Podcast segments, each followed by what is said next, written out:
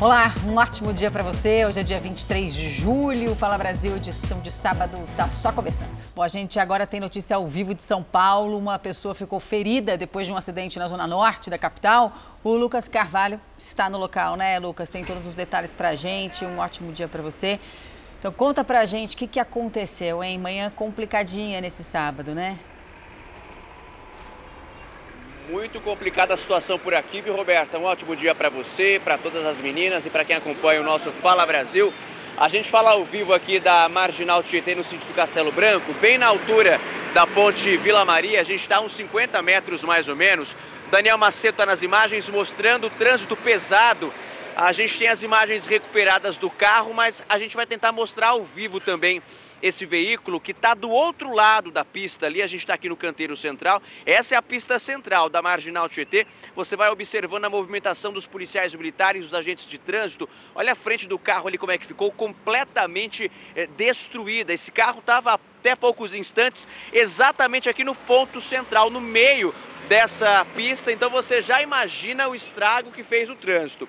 A dinâmica do acidente ainda vai ser esclarecida, mas o que a gente sabe é que esse carro bateu exatamente aqui, olha, nesse poste de iluminação.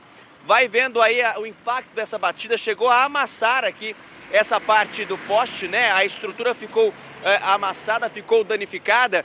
E a informação que a gente tem é de que a vítima, o motorista, possivelmente o motorista, a gente não sabe se ele estava acompanhado, mas existe uma vítima em estado grave nesse acidente. O helicóptero Águia da Polícia Militar sobrevoou a região iria tentar pousar aqui no meio da pista, mas não foi possível. Então eles precisaram pousar no estacionamento de um supermercado que fica aqui na região. Você vai vendo toda a movimentação, equipes eh, de trânsito da Polícia Militar, os agentes da CET, olha, que nesse momento vão dando suporte ao trânsito, que vai ficando completamente pesado. O Daniel vai mostrando, olha só a quantidade de carros, veículos pesados também, olha, caminhões que vão passando, o trânsito vai ficando ainda mais devagar no sentido Castelo Branco. Então, aliás, vem cá, Daniel, olha o helicóptero Águia ali, Daniel. Aqui, olha, o helicóptero Águia está sobrevoando ali, olha. Eu não sei se o Daniel vai conseguir mostrar, peguei ele de surpresa aqui, mas o helicóptero Águia, nesse momento, olha, voando ali, já acabou de sair, então, de decolar do estacionamento desse mercado aqui na região e está levando a vítima em estado grave para o hospital mais próximo aqui. Eu repito que o helicóptero Águia chegou a ensaiar um pouso aqui no meio da pista, mas por algum motivo eles avaliaram que não seria possível. Então precisaram ir para o estacionamento desse mercado. Acho que foi possível ver o momento em que o helicóptero Águia é, acabou ali levantando o voo para socorrer essa vítima em estado grave. Então amanhã está muito complicada aqui nesse trecho para quem está acompanhando o Fala Brasil e é de São Paulo. 50 metros a gente está aqui da ponte Vila Maria, situação bastante difícil. Voltamos ao estúdio do Fala Brasil. Portanto, motorista que puder, evite aí essa região, né? Obrigada, Lucas, pelas informações. A gente espera que essa vítima aí se recupere bem. A polícia procura por criminosos que atiraram contra um policial durante um assalto em São Paulo. E a gente vai conversar agora ao vivo com a nossa repórter, a Maria Carolina Paz, que tem os detalhes ao vivo para a gente. Maria Carolina, um bom dia para você. Bom dia para vocês, a todos que nos acompanham aqui no Fala Brasil. O policial civil que atua como agente penitenciário foi baleado logo após deixar a namorada na casa dela, na região do Jaraguá, zona oeste da capital paulista. Os criminosos aparentemente já chegaram atirando, não deram nem tempo do policial reagir. Podem ter percebido que ele estava armado e levaram a moto dele. Apesar de ferido, não corre risco de morrer. Agora a Polícia Civil está investigando o caso Fala Brasil está em cima dessa história. Qualquer novidade a gente atualiza ao longo do jornal. Volto com vocês no estúdio do Fala Brasil. Olha, a gente conta que um detalhe evitou que um caminhoneiro tivesse a carga de meio milhão de reais roubada em São Paulo. Marina Caixeta tem as informações. Bom dia. O que, que chamou a atenção da polícia, hein, Marina? Bom dia, Patrícia. Olha, o que chamou a atenção da polícia, principalmente, foi que esse caminhão estava estacionado no local errado. O crime começou quando a vítima chegou com o caminhão com essa, essa carga de carne avaliada em meio milhão de reais. Era para descarregar ali na empresa. Um suposto funcionário abordou a vítima, mas na verdade era um criminoso. E logo ele anunciou o crime, levou essa vítima para dentro do caminhão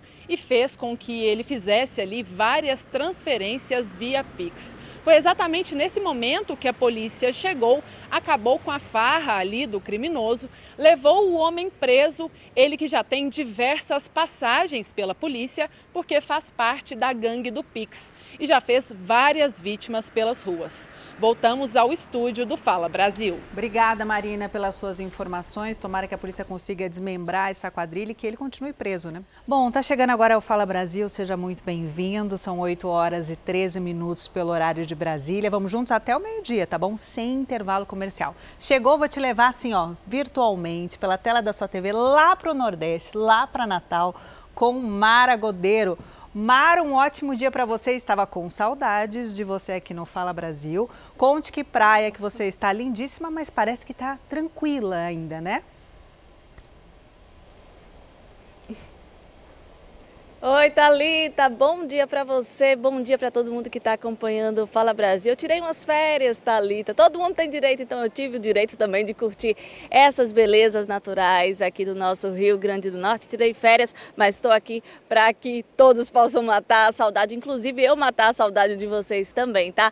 A gente fala ao vivo aqui da Praia do Meio e nesse momento faz 25 graus. Como você disse, a praia por enquanto está tranquila. E olha que bacana, né? A formação dessas piscinas naturais, né? Um cenário bonito aí para você poder trazer os seus filhos, né? Para poder curtir aí todas essas belezas com a sua família. Apesar de nublado e desse clima, né? De 25 graus, a temperatura da água está bem quentinha, viu? Já fui lá, já fiz o teste, então a água está quentinha aqui na Praia do Meio, na orla urbana aqui de Natal. Então devem acontecer chuvas isoladas ao longo, de, ao longo do dia, mas dá sim para curtir o fim de semana. No domingo, o clima deve permanecer o mesmo. A temperatura máxima deve chegar no domingo aos 31 graus aqui na nossa capital potiguar. Eu volto com vocês aí no estúdio. Obrigada, Mara, pelas suas informações. Capital que a gente se orgulha muito, né? Porque é muito linda e atrai muitos turistas, né? Obrigada pelas suas informações. E agora vamos saber como é que está o tempo com Camila Moraes, direto de Itacaré. Camila, um ótimo dia para você. Tempo parece agradável por aí, né? E tranquilo, né? Verdade. Bom dia para você, para todos que acompanham o Fala Brasil. Tá tranquilo. Sim, o sol mais uma vez nos surpreendeu aqui em Itacaré depois de muita chuva. É, algumas cidades vizinhas também estão com tempo estável, mas aqui em Itacaré agora está fazendo 24 graus, hoje a máxima deve atingir os 26, chuva mesmo, só mais tarde, aquela chuvinha passageira que vem só para refrescar.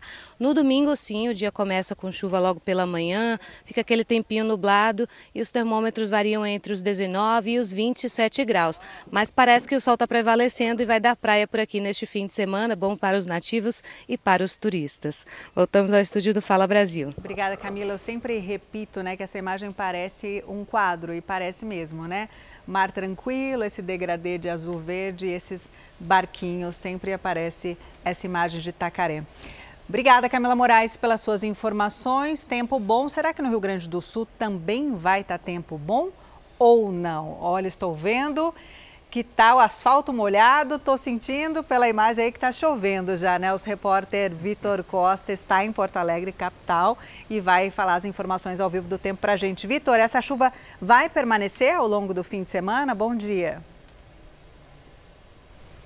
Olha, a princípio hoje um pouco mais. Bom dia, Talita. Bom dia a todos. Olha, a madrugada toda foi de chuva.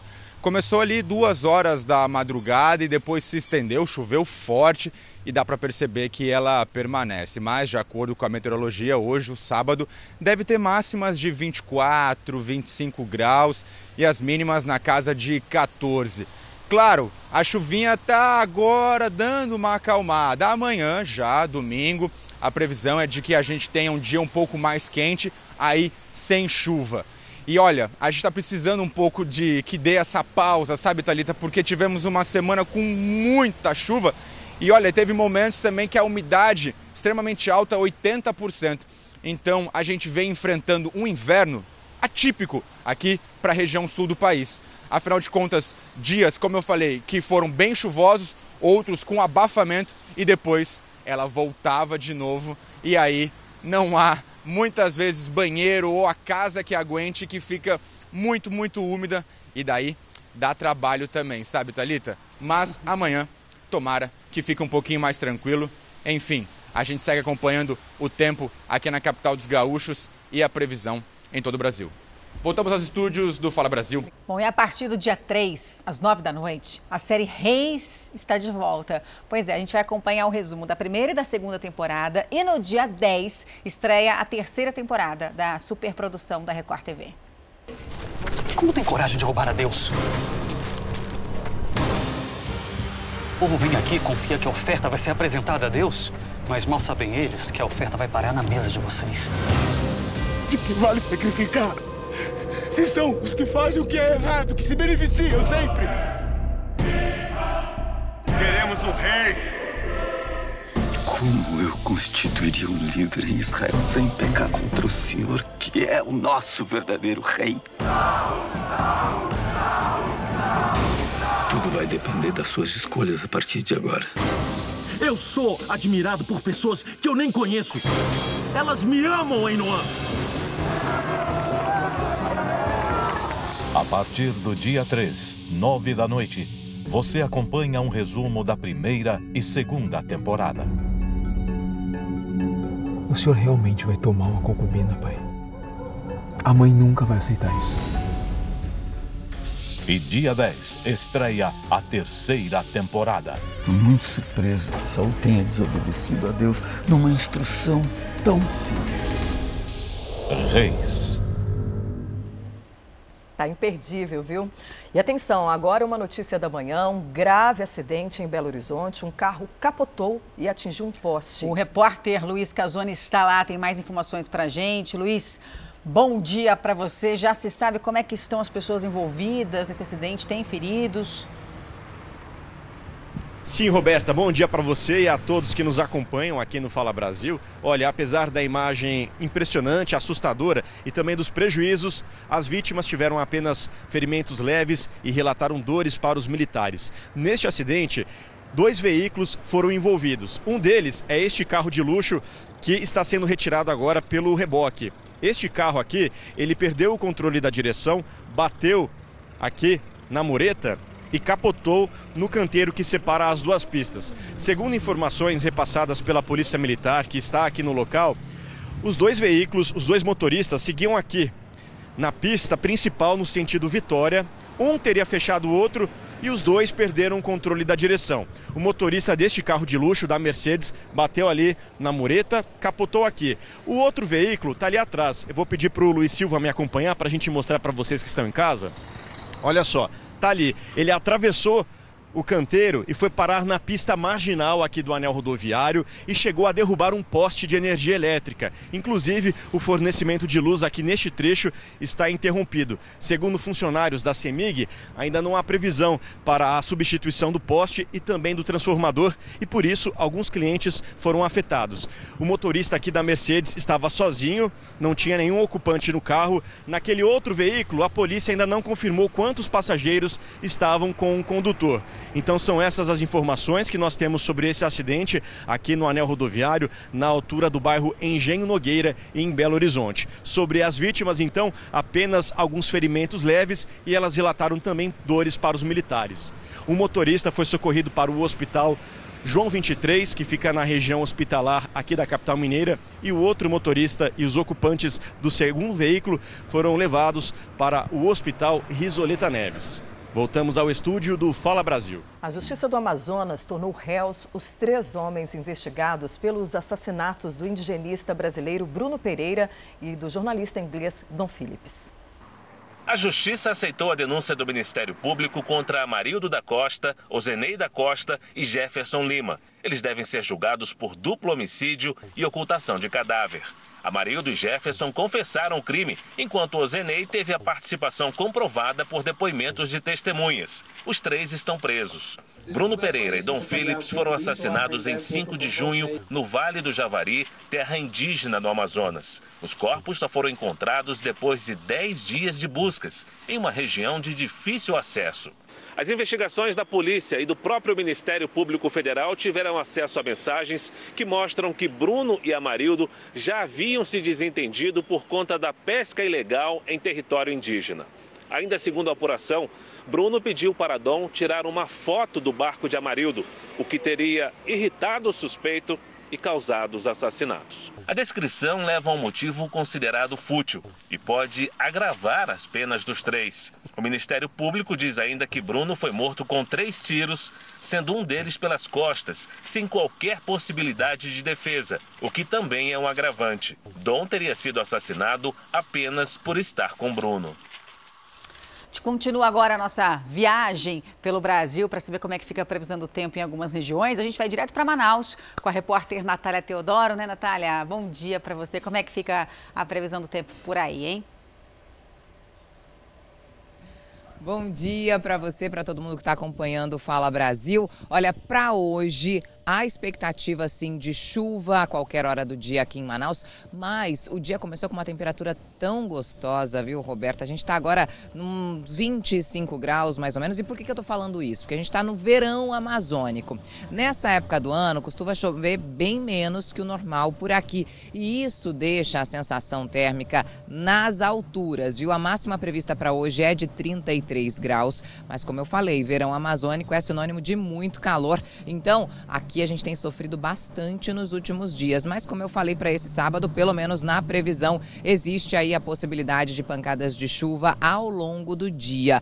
Para amanhã, as temperaturas devem variar entre 24 e 33 graus. Também existe uma possibilidade, mesmo que pequena, de chuva. Quero mostrar para vocês onde eu estou. Estou aqui no Largo São Sebastião, centro histórico da capital amazonense, de frente ao nosso Teatro Amazonas por aqui, já muitos turistas passando, passeando, fazendo aquela foto, né? Ainda tem pouco movimento nesse horário, aí eles gostam de aproveitar a nossa paisagem, o nosso cartão postal. Também já tem moradores fazendo a sua atividade física, saindo para comprar o pãozinho, né? E aproveitando esse dia que está muito gostoso. Vocês viram aí um céu com muitas nuvens, mas o sol aparecendo, ainda está bem gostoso para caminhar. Agora quem está na rua, tenho certeza que está voltando para casa para assistir o Fala Brasil. Eu volto com vocês no estúdio. Que bom, tomara, Natália. Obrigada, viu, pelas informações. A gente vai para São Luís, agora no Maranhão. A previsão com o Eduardo Pinheiro, né, Eduardo? Bom dia para você. Já vi que o sol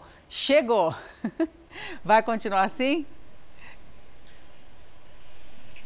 Bom dia. Chegou mesmo com bastante intensidade. O tempo amanheceu bem firme aqui na capital maranhense e a previsão do tempo para cá era, é que seja tão quente quanto foi ontem, na sexta-feira. Eu vou sair aqui um pouquinho só para mostrar para vocês. Nós estamos aqui na praia de São Marcos, no calçadão da Avenida Litorânea. A movimentação pouca aqui na praia, mas o tempo está bastante firme. E o sol, a previsão é que nessa manhã é, seja sol com aumento de nuvens e pancadas de chuva durante a tarde. À noite, o tempo fica aberto. A mínima prevista é de 24 e a máxima pode chegar até 32 graus. Já no domingo, a previsão é que o tempo seja parecido: sol com aumento de nuvens durante a manhã, pancadas de chuva durante a tarde, à noite o tempo fica aberto. A diferença mesmo está mesmo tá nas temperaturas, onde a máxima pode chegar a 31 graus e a mínima 23. Voltamos com vocês aí no estúdio do Fala Brasil. Obrigada, viu, Eduardo? Agora, olha, nem calor, nem frio, pelo menos é o que promete a previsão para Curitiba para esse final de semana. A Adriana Lopes está por lá, né, Adriane? Vai mostrar para a gente como é que fica, portanto, o tempo, temperatura por aí. Bom dia, viu? Oi, Roberta, bom dia para você, bom dia a todos que acompanham o Fala Brasil. Sim, como você disse, nem tão frio, mas também nem tão quente. Essa é a previsão do tempo, de acordo com o CIMEPAR, que é o responsável por monitorar o tempo aqui em Curitiba e também em todo o nosso estado. Hoje, o sábado, aqui na capital dos paranaenses, fica assim.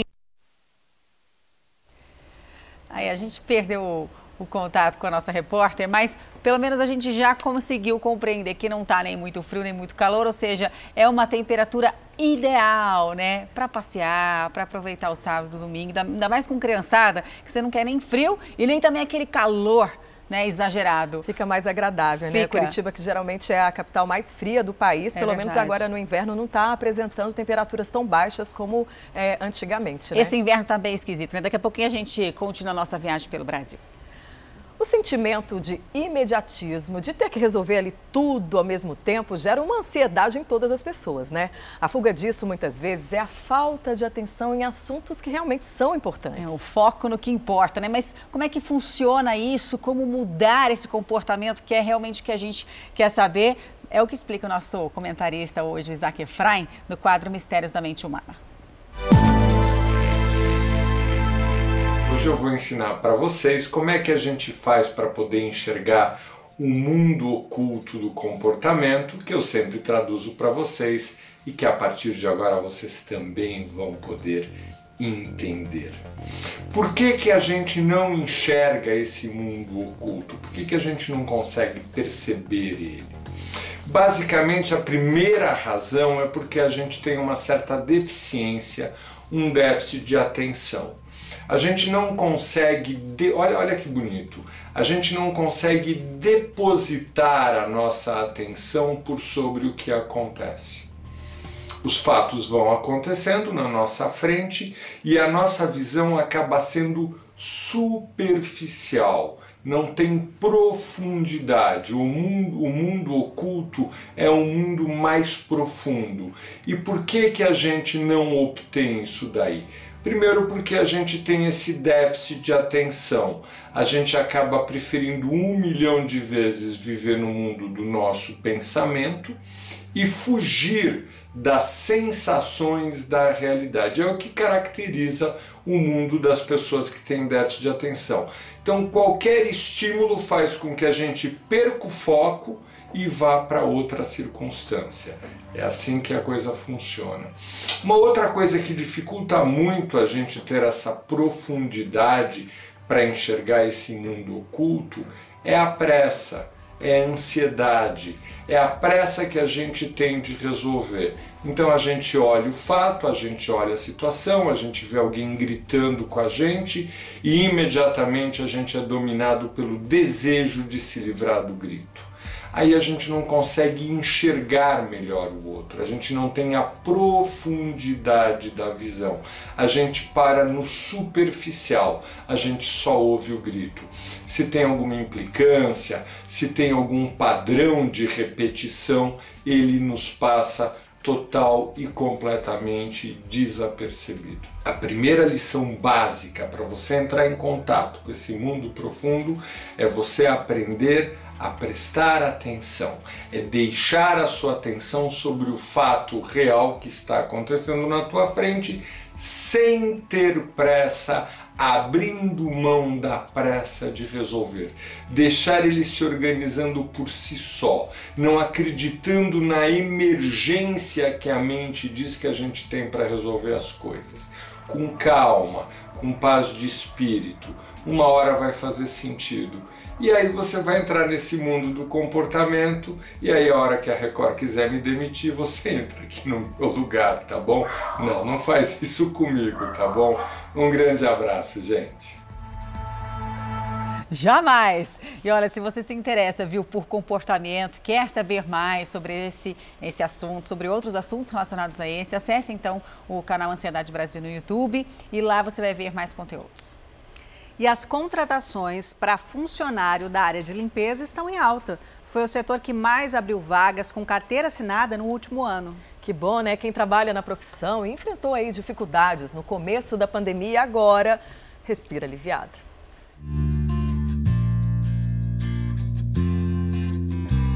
Josiane não imaginava que algo que ela sempre fez tão bem em casa poderia mudar a realidade da família. Ela comemora a carteira assinada depois de enfrentar o desemprego por sete meses. Josi chega até a se emocionar. Já são quase seis meses trabalhando como faxineira, com muito orgulho do que faz. Fui, fiz o exame e já comecei a trabalhar no dia seguinte. Nossa, nem, fiquei muito, muito emocionada. Graças a Deus consegui, né? Aí agora eu posso dar uma condição melhor para minhas filhas. Entre todas as profissões do país, a de faxineiro é a que mais abriu vagas com carteira assinada no período de maio do ano passado a maio deste ano. O levantamento considerou dados oficiais do Cadastro Geral de Empregados e Desempregados do Ministério do Trabalho e Previdência.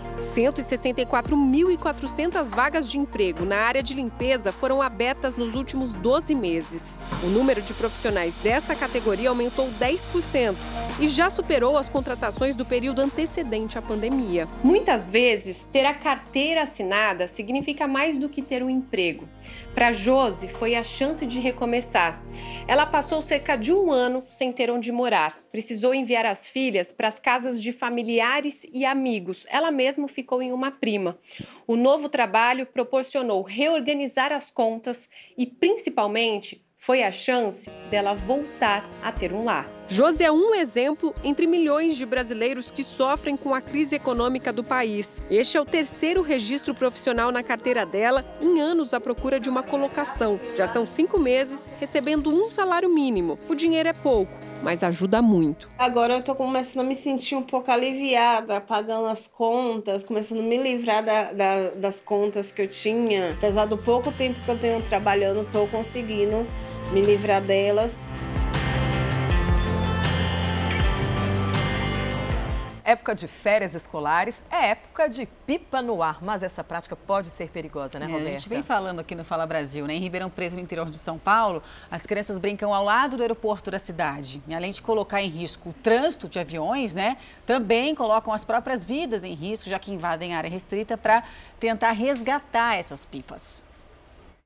Essa é uma cena comum do lado da pista de voo do aeroporto de Ribeirão Preto. Meninos soltando pipa. Uma das brincadeiras mais populares nesta época de férias pode oferecer risco à aviação. Esse jovem diz que sabe do perigo. Aconteceu já alguma vez de cair na pista? Já aconteceu, o avião até para.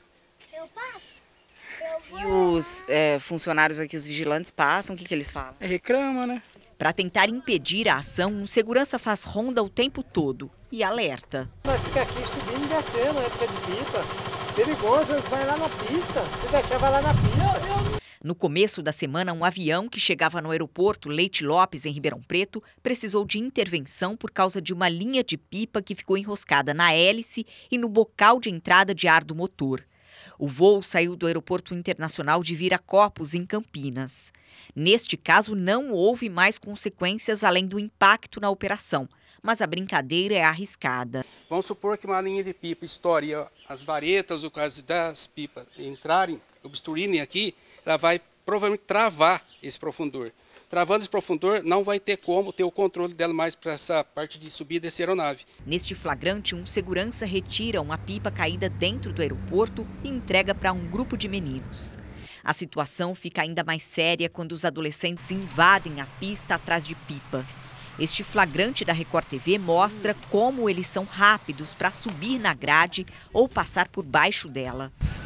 Em segundos, o garoto de 10 anos chega dentro da pista do aeroporto e vê de perto a aeronave decolar. Ninguém aparece e o menino fica lá dentro por quase 10 minutos. Depois, ele sai sem ajuda de ninguém, escala o alambrado e se apoia para não cair. Desce lentamente. Eles carregam no corpo marcas dos ferimentos provocados pelas quedas. E na grade de ferro estão as marcas das invasões. Mesmo sabendo dos riscos, os adolescentes e jovens da comunidade do lado do aeroporto não pretendem parar com a brincadeira. Vocês continuam? Continua, vai parar? Pipa? Não, né, Fiat? Criminosos que agem pela internet oferecem documentos como certificados de ensino, histórico escolar e até diploma de curso superior para pessoas que não concluíram os estudos ou sequer frequentaram as aulas. Mas além de ser algo ilegal que tenta comprar também, você pode cair em um golpe. O anúncio em uma página da internet era o que o Paulo estava procurando: um diploma de conclusão do ensino médio em 24 horas, sem a necessidade de frequentar aulas e fazer provas. O valor: 650 reais. Ele seguiu as orientações e transferiu o dinheiro via Pix, com a promessa de que receberia o certificado em 48 horas, por e-mail e também pelo correio. Três dias se passaram e o Paulo, que não quer aparecer, percebeu que caiu no golpe do falso diploma. Ele até fez contato com um estelionatário que tinha seus dados pessoais, mas depois de um tempo foi bloqueado nas redes sociais e não conseguiu mais saber sobre o certificado que comprou. É que eu estava precisando, queria né, fazer um curso técnico. Como eu não tenho, aí acabei caindo nesse golpe. Você tem receio, tem medo de alguma represália? Tenho, tenho porque ele está com todos os meus dados, né? Ele tem meu RG, CPF, nome da minha mãe, do meu pai, título de eleitor, ele está com todos os meus dados.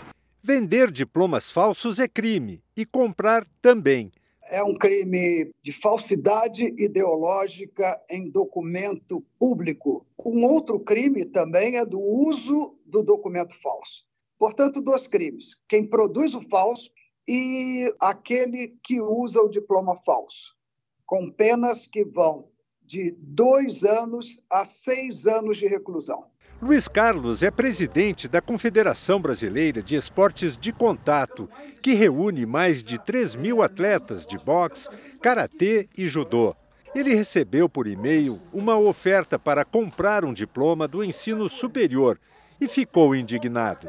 Agora você imagina, por exemplo, você tem um parente seu que uma hora precisa de um médico, de um dentista, de um profissional. E de repente essa pessoa ela sofre qualquer tipo de sequelas e você descobre que esse cara não era médico, não era nada, apresentou um diploma falso porque para ele foi fácil comprar, para ele foi fácil adquirir. E outra, você tira o incentivo também. Por que, que a garotada vai batalhar? E descansa em casa o empresário que ficou mais de 15 horas, 15 horas, imagine você, nas mãos de criminosos. Isso aconteceu em São Paulo. Uma mensagem no celular da empresa chamou a atenção dos amigos que chamaram a polícia.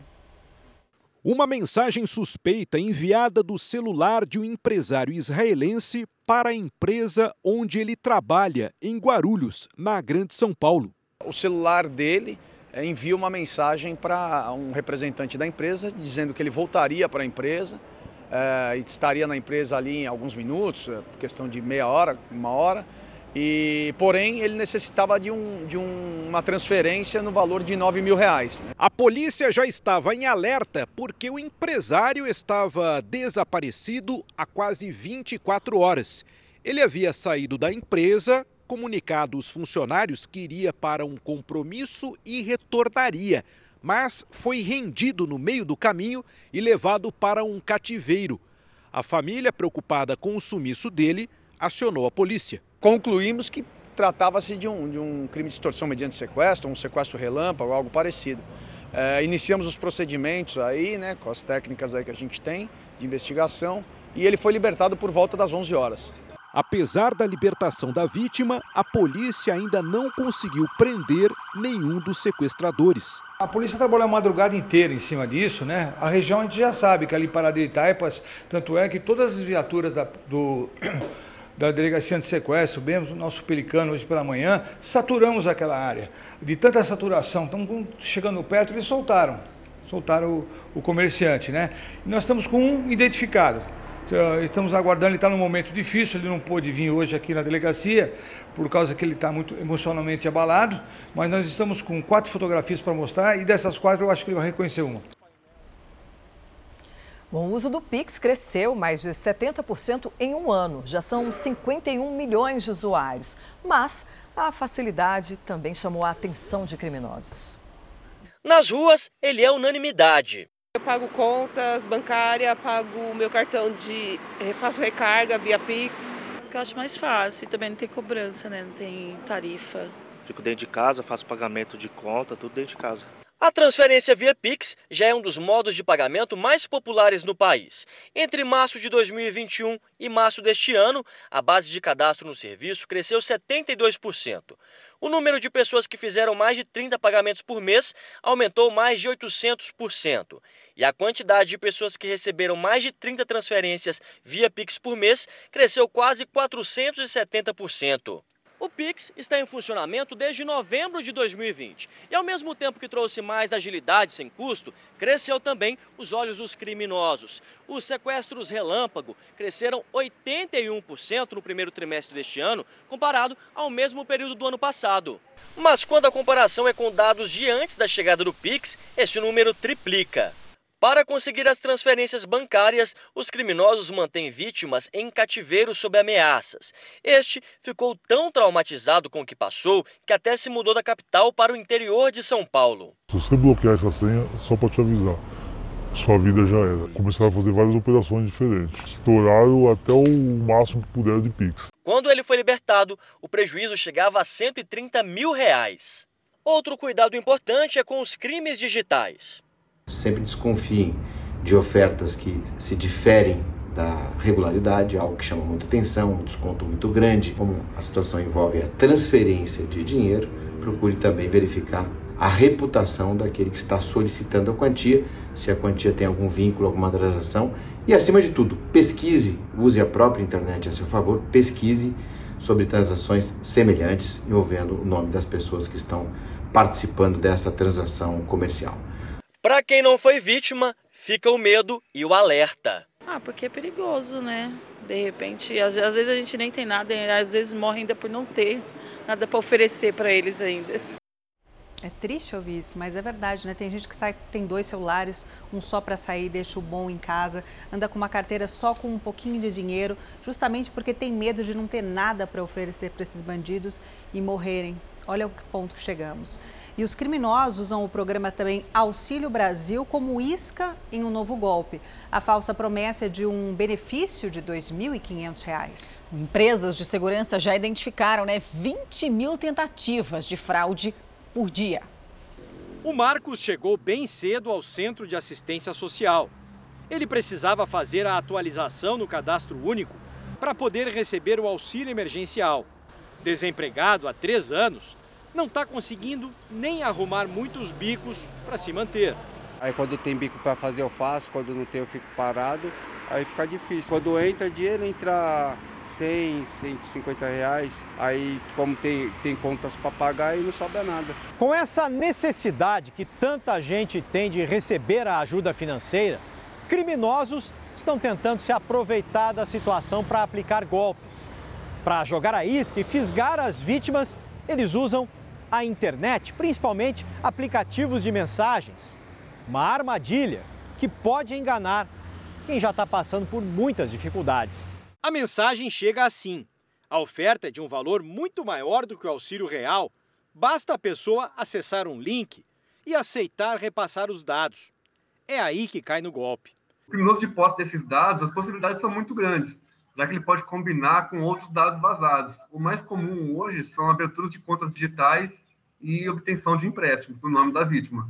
Uma empresa de segurança digital identificou em apenas uma semana mais de 140 mil tentativas de golpes desse tipo, só em dispositivos que ela protege.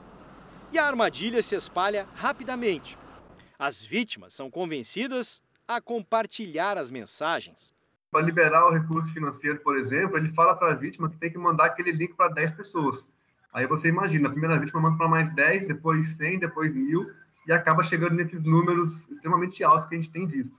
A Fabrícia recebeu a mensagem do pai dela, mas desconfiou na hora. Quando eu vi, eu já logo achei que deveria ser golpe, porque R$ 2.500 ninguém dá assim.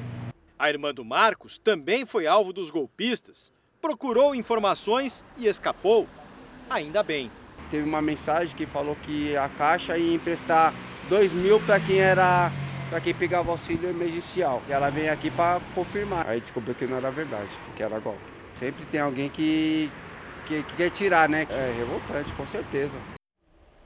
É, tem que ficar atento, né? E aí, quer viajar sem sair de casa? Chegou a hora aqui no Fala Brasil, edição de sábado. A gente começa esse giro pelo tempo com o litoral de São Paulo. Para saber como fica o tempo por lá, a repórter Juliana Vaz está sob o sol de Santos e conta pra gente. Por enquanto, vai da praia, né?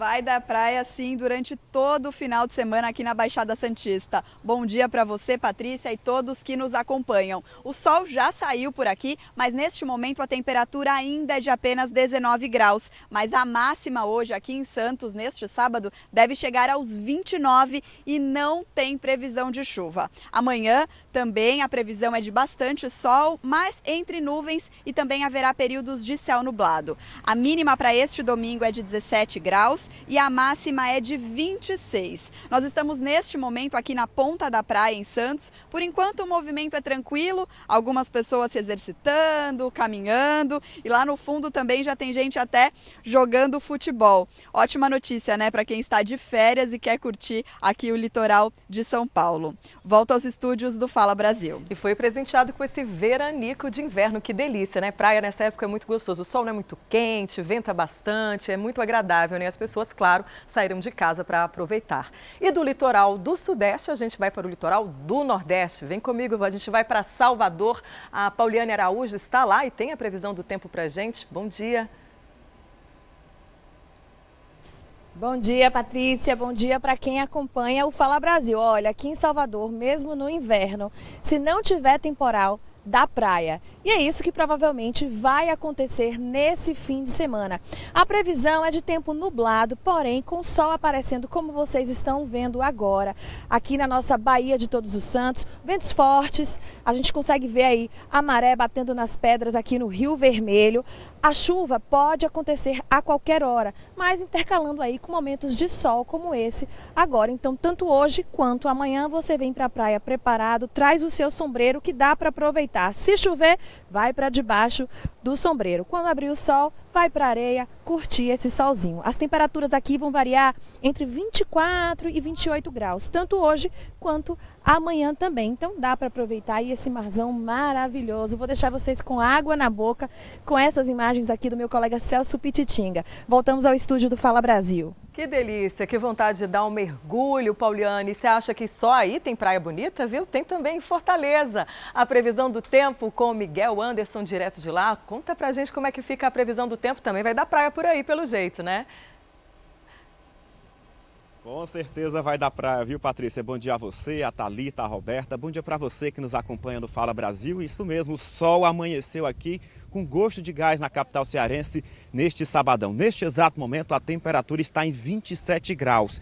Estamos falando ao vivo aqui da Praia do Náutico, onde muita gente já aproveita a água salgada, que é o que acalma, né? Nada de água doce, é água salgada mesmo para mergulhar e tirar as energias de toda a semana. Logo mais ao fundo a gente acompanha muita gente fazendo a caminhada matinal, tomando água de coco, aquecendo ali com protetor solar, principalmente, viu? Porque o sol não está de brincadeira.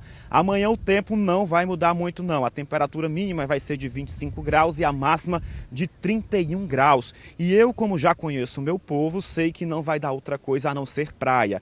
Cerca de 400 mil visitantes aqui do Brasil e fora devem passar pela capital cearense ainda durante este mês. É alta estação e também tem micareta, tem muitos foliões de diversas partes do Brasil aproveitando justamente isso aqui. E amanhã vai estar 31 graus, mas a sensação térmica vai bater os 33, viu? Por isso a gente já está acostumado, você que é do frio, já tem aqui a imagem da praia, tem imagem desse céu com um sol para cada pessoa, já peguei o meu, falta só o convite, né? Então é arrumar as malas e partir o Fortaleza. E agora eu volto aos estúdios do Fala Brasil. Miguel, falta passagem também, que é muito importante. Obrigada, viu? Lindíssimo. Bom, um time de estrelas no Mar de Ilhabela, no litoral norte de São Paulo, são grandes nomes de atletas brasileiros, entre eles medalhistas olímpicos, que participam da Semana da Vela de 2022. Tá demais, viu? Cerca de 115 barcos e mil velejadores vão garantir aí um show no mar. Contornar a boia é um desafio para um barco de quase 10 metros e nenhum motor. Essa vela maior, que eles chamam de balão, serve para dar mais velocidade com o vento em popa, ou seja, atrás da embarcação. Sete velejadores fazem o barco deslizar a uma velocidade que chega a 30 km por hora. O timoneiro é uma função bastante importante, mas é, é uma engrenagem, todas as funções desse barco são importantes, a comunicação no barco é muito importante e tentar melhorar um pouquinho a cada dia sempre. Robert Scheidt é nada menos do que o maior medalhista olímpico brasileiro, 15 vezes campeão mundial. Mas que, como todos, depende de um detalhe para velejar. Vento é um ingrediente fundamental, a gente é movido a vento, então, é, aqui no canal de São Sebastião é um lugar privilegiado, a gente normalmente tem ventos bons, mas se não tiver também, a gente tem que encontrar o vento. 115 barcos vão participar do maior evento de vela da América Latina, que começa neste fim de semana aqui em Ilhabela, no litoral norte de São Paulo. Na equipe do maior medalhista olímpico tem outro atleta da seleção brasileira. E esse leva uma vantagem porque aprendeu a velejar aqui nesse mar. Eu nasci no canal aqui, né? Aprendi a velejar aqui desde criança, então eu fiz toda a minha base aqui. Então, com certeza, ter um evento em casa é uma vantagem por, por conhecer particularidades do local, né? Muitas vezes, quando tem variação de vento, esse tipo de coisa que, que é onde tem muita indecisão do que fazer, com certeza ser local facilita nas tomadas de decisões. Esse é o Juninho, com 5 anos. E olha só, em cima de um veleiro, no mar de Ilhabela. Eu aprendi a velejar com meu pai, quando eu era garoto. Meu pai já era velejador, eu sou de uma família de velejador, na realidade, meus tios velejam. E o meu pai é o irmão mais velho dos tios, então eu comecei a velejar através do meu pai e depois dei continuidade com meus tios e, e velejando com o pessoal por aí. E hoje o pai treinador se tornou o maior fã do atleta. Pode dizer que, que, né, que o, o aluno superou o mestre né, nessa. Mas a gente sempre se deu muito bem, sabe? A gente é mais, sabe? Tem uma relação de amizade grande. Que legal, né? E vamos agora ao vivo com a nossa repórter, a Fernanda Burger, que está lá em Ilha Bela. Pela imagem está um solzão, né, Fernanda? E acompanha tudo sobre a Semana da Vela. Fernanda, um ótimo dia para você. Conta pra gente como é que está a movimentação por aí. Bom dia, Thalita, para você, para todo mundo que está acompanhando o Fala Brasil. Dia feio, né, aqui, Ilha Bela? Olha só esse cenário. Olha, a movimentação já está grande por aqui. Grande parte dos 115 veleiros inscritos na Semana Internacional de Vela de Ilha Bela ficam atracados aqui no entorno do Yacht Clube da cidade. A gente vê bastante barco atracado, mas, por enquanto, a movimentação ainda é pequena de velejadores. Mas é por conta do horário, viu? Hoje é dia de credenciamento e também de treino. Os velejadores vão começar a ir para o mar para sentir como é que está o clima, como é que está o vento. A gente acha que está tudo perfeito, né? Com esse sol maravilhoso, mar tranquilinho, mas o que eles querem mesmo é vento. Por enquanto, não está ventando não. A regata mesmo, a principal, começa amanhã no domingo, que é uma regata que chega a durar quase 10 horas, vai até o arquipélago de Alcatrazes aqui no litoral norte de São Paulo. É muito bonita, mas antes tem um desfile dos barcos para o público todo ver quem está aqui em Ilha Bela consegue ver os barcos desfilando pelo canal de São Sebastião. E olha, tá quente, viu? Vai fazer 26 graus hoje, dia lindo, nenhuma previsão de sol. Vamos torcer agora só para ventar um pouquinho. Voltamos ao estúdio do Fala Brasil. Obrigada, viu, Fernanda? Que imagem gostosa, né? Bom, nessa vida agitada que a maioria das pessoas leva, né, a prática da yoga pode levar a uma maior tranquilidade, mais concentração. Verdade, Roberta. Essa técnica é bem antiga, né? Nasceu na Índia há mais de 5 mil anos e pode trazer benefícios físicos como a flexibilidade e também o fortalecimento dos músculos. Uma prática que tem origem na Índia e se expandiu para o mundo todo. A Miriam é educadora física e há 10 anos se dedica a ensinar essa técnica milenar. Miriam, para começar, acho que a dúvida de muita gente: yoga ou yoga? Os dois estão certos, né? Yoga, o yoga, ele é mais é, no mundo todo. E aqui no Brasil, as pessoas costumam dizer a yoga. Bom, dúvida esclarecida. Yoga une condicionamento físico, flexibilidade, relaxamento e concentração. A prática de yoga, ela, ela tem vários momentos, né? Tem o aquietamento, onde a gente faz os pranayamas, que são os exercícios respiratórios. Na parte física, as posturas que são adotadas, elas melhoram a nossa flexibilidade, mobilidade e por meio de uma consciência corporal. Elas acabam com isso evitando que a gente tenha diversas enfermidades e lesões. A modalidade chegou no Brasil por volta da década de 50 e se espalhou. Hoje em dia, aproximadamente 5 milhões de pessoas praticam yoga.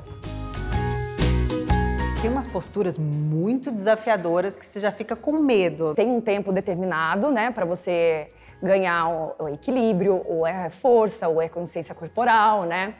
Mas você vai conseguir fazer a postura se você praticar. Qualquer pessoa pode fazer yoga e são muitos os benefícios físicos. Pensando em músculos e articulações, com o treinamento dessas posturas, há ganhos na mobilidade, na força muscular, e você acaba com isso, acaba melhorando seu desempenho para fazer as coisas que você faz no seu dia a dia. A flexibilidade também vai aumentando gradualmente na medida que os músculos, tendões e ligamentos vão ficando cada vez mais elásticos.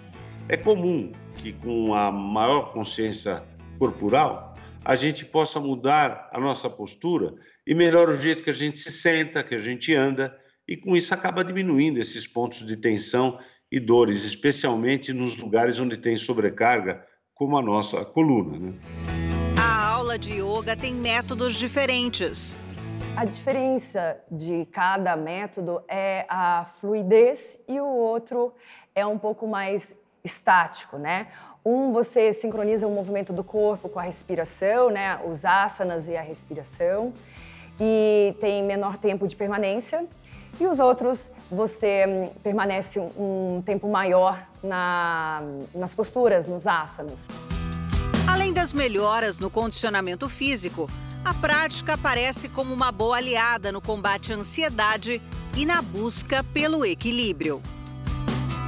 O relaxamento acaba por gerar menos cortisol, o hormônio do estresse, e essa tranquilidade acaba ajudando a prevenir doenças cardiovasculares, diminui a nossa frequência cardíaca e, inclusive, a nossa pressão arterial. Você se concentra no presente e abandona aquelas preocupações do futuro. Essa postura acaba trazendo paz interior, tranquilidade para você lidar com as situações do dia a dia. Por causa de um erro no hospital, uma família não conseguiu fazer o enterro de um homem de 63 anos no Rio de Janeiro. O corpo, na realidade, foi trocado pelo de um outro homem falecido. Essa família tenta entender o que aconteceu com José Carlos Vieira, de 63 anos. O aposentado deu entrada nesse hospital e precisou ser internado. Morreu no mesmo dia em consequência de uma inflamação crônica no fígado. O filho só soube da morte dois dias depois e notou que o corpo não era do pai. Na hora do reconhecimento, é, me mostraram todos os cadáveres duas vezes, assim, não, não reconheci nenhum como meu pai. A família procurou a delegacia para registrar o desaparecimento do corpo e recebeu a informação de que, por causa de um erro, José Carlos foi enterrado em outra cidade, a 60 quilômetros do hospital. O enterro foi realizado em Mangaratiba, região da Costa Verde do Rio, por uma outra família. A direção do hospital pediu exumação para confirmar o erro e abriu uma investigação interna. A Polícia Civil apura o caso. Só quero achar o corpo do meu pai e, dar um fim nessa história. Também nessa semana, no Rio Grande do Sul, a família de Jorge Antônio Nascimento e Silva passou pela mesma situação. A troca foi descoberta pela filha, que ao tentar reconhecer o corpo foi avisada que a vítima tinha sido baleada. Dela disse, não, então tem alguma coisa errada. O meu irmão interviu também, né? Porque o meu pai não levou tiro nenhum, meu pai morreu de morte natural. Jorge foi sepultado por outra família em um caixão lacrado. O corpo foi exumado e enterrado corretamente. O caso também está sendo investigado. A polícia procura por criminosos que balearam um policial civil em São Paulo. O agente penitenciário havia acabado de deixar a namorada em casa quando foi abordado pelos bandidos. E olha, segundo testemunhas, o policial não teve tempo de reagir. Os criminosos atiraram mesmo assim e fugiram com a moto. Os moradores dessa rua, no bairro do Jaraguá, na zona norte de São Paulo, foram acordados com um tiro e gritos. Estava dentro, quando eu vi meus vizinhos gritando, vi o tiro e acabei saindo. E vi que ele estava aqui né, próximo às duas casas para cima e acabou, estava baleado, falou que já estava baleado, né? Um agente penal armado teve a sua motocicleta de luxo roubada por dois criminosos instantes após deixar a namorada na casa dela. Mas ele meio que estava, sendo perseguido. da forma que foi, da forma que aconteceu. O agente penal foi baleado bem em frente à residência onde agora está aquela viatura da Polícia Militar. Ferido, ele correu nesta direção e veio até esta residência. Ele pediu por socorro e a moradora imediatamente ligou para a Polícia Militar e para o resgate do Corpo de Bombeiros.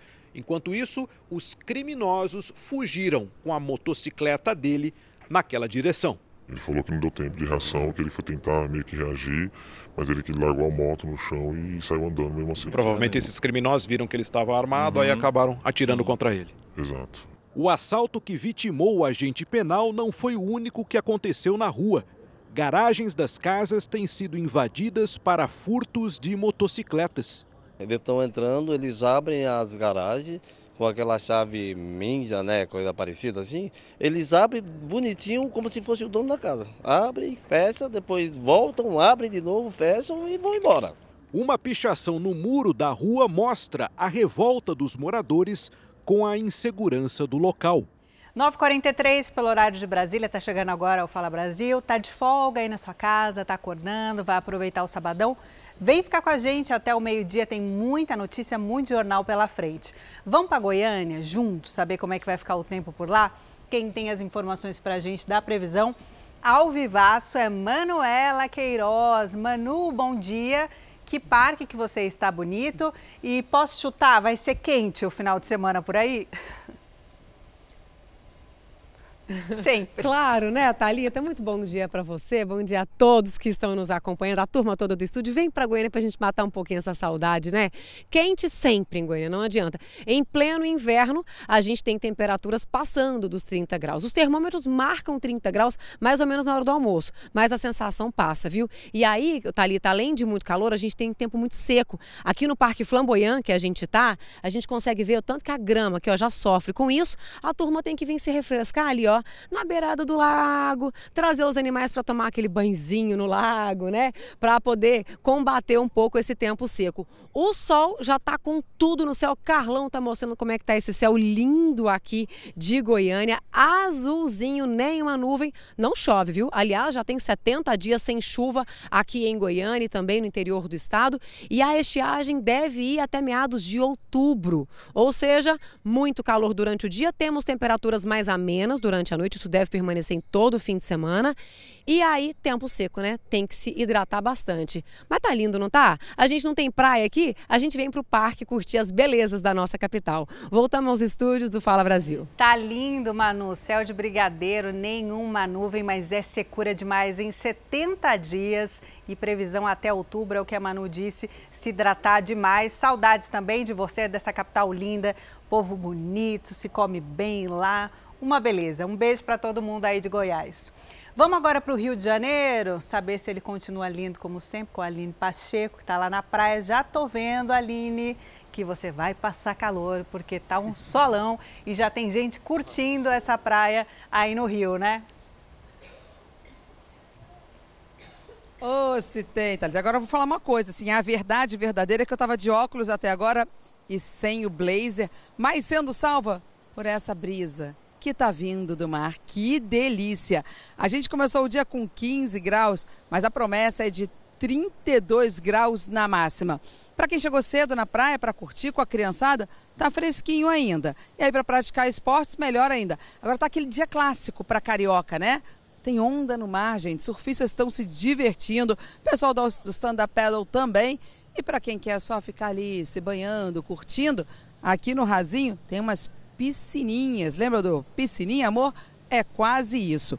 Não tem quase nuvem mais no céu e a promessa para amanhã é isso aí também. 15 graus a mínima, 32 a máxima, agora zero de nuvem, zero de chance de chover.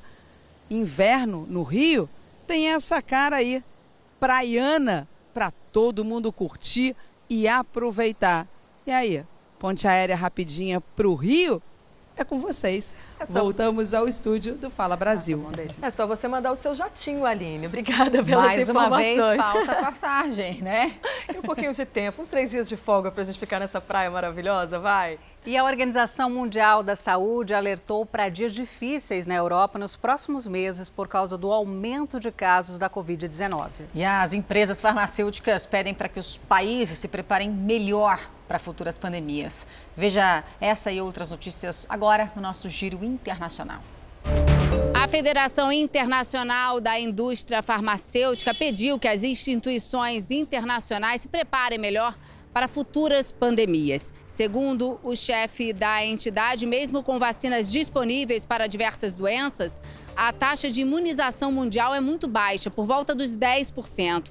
A grande defasagem acontece nos países mais pobres. A federação propôs reservar uma parte da produção de medicamentos e vacinas em tempo real para distribuição nessas regiões de baixa renda. Basta que os países mais ricos abram mão dessa exclusividade. De Lisboa, Ana Paula Gomes. A Austrália perdeu mais espécies de mamíferos do que em qualquer outro lugar do mundo. É o que revela um relatório com dados dos últimos cinco anos. Segundo esse documento, o aumento das temperaturas, incêndios e chuvas, elevação do nível do mar e a acidificação dos oceanos estão causando impactos significativos para o fim das espécies. Ambientalistas disseram que o relatório é um alerta para o governo fortalecer as leis em favor da natureza. De Tóquio, Silvia Kikuchi. Quatro em cada dez brasileiros estão com as contas atrasadas. A maior parte dos inadimplentes tem entre 30 e 39 anos. E as dívidas que mais aumentaram foram com os bancos. Calcula, aperta, corta. Só que não há malabarismo que faça as contas fecharem. Tudo muito alto, tudo muito difícil. É muito triste. Assim como a Dona Maria, em junho deste ano, quase 63 milhões de pessoas estavam endividadas. Nós temos um entorno de crédito abundante, cartão de crédito, cheque especial, consórcios e tudo mais aí que se possa inventar para que as famílias brasileiras consumam e vivam endividadas. Cada consumidor devia, em média, R$ 3.500. A maioria das dívidas com bancos, seguidas por comércio, agriluz e comunicação. Na comparação com junho de 2021, o aumento no número de inadimplentes foi de quase 13%. Conseguiram pagar todas as contas em dia? Com tudo alto? Não, não consigo. Hum. Tá tudo muito difícil, né?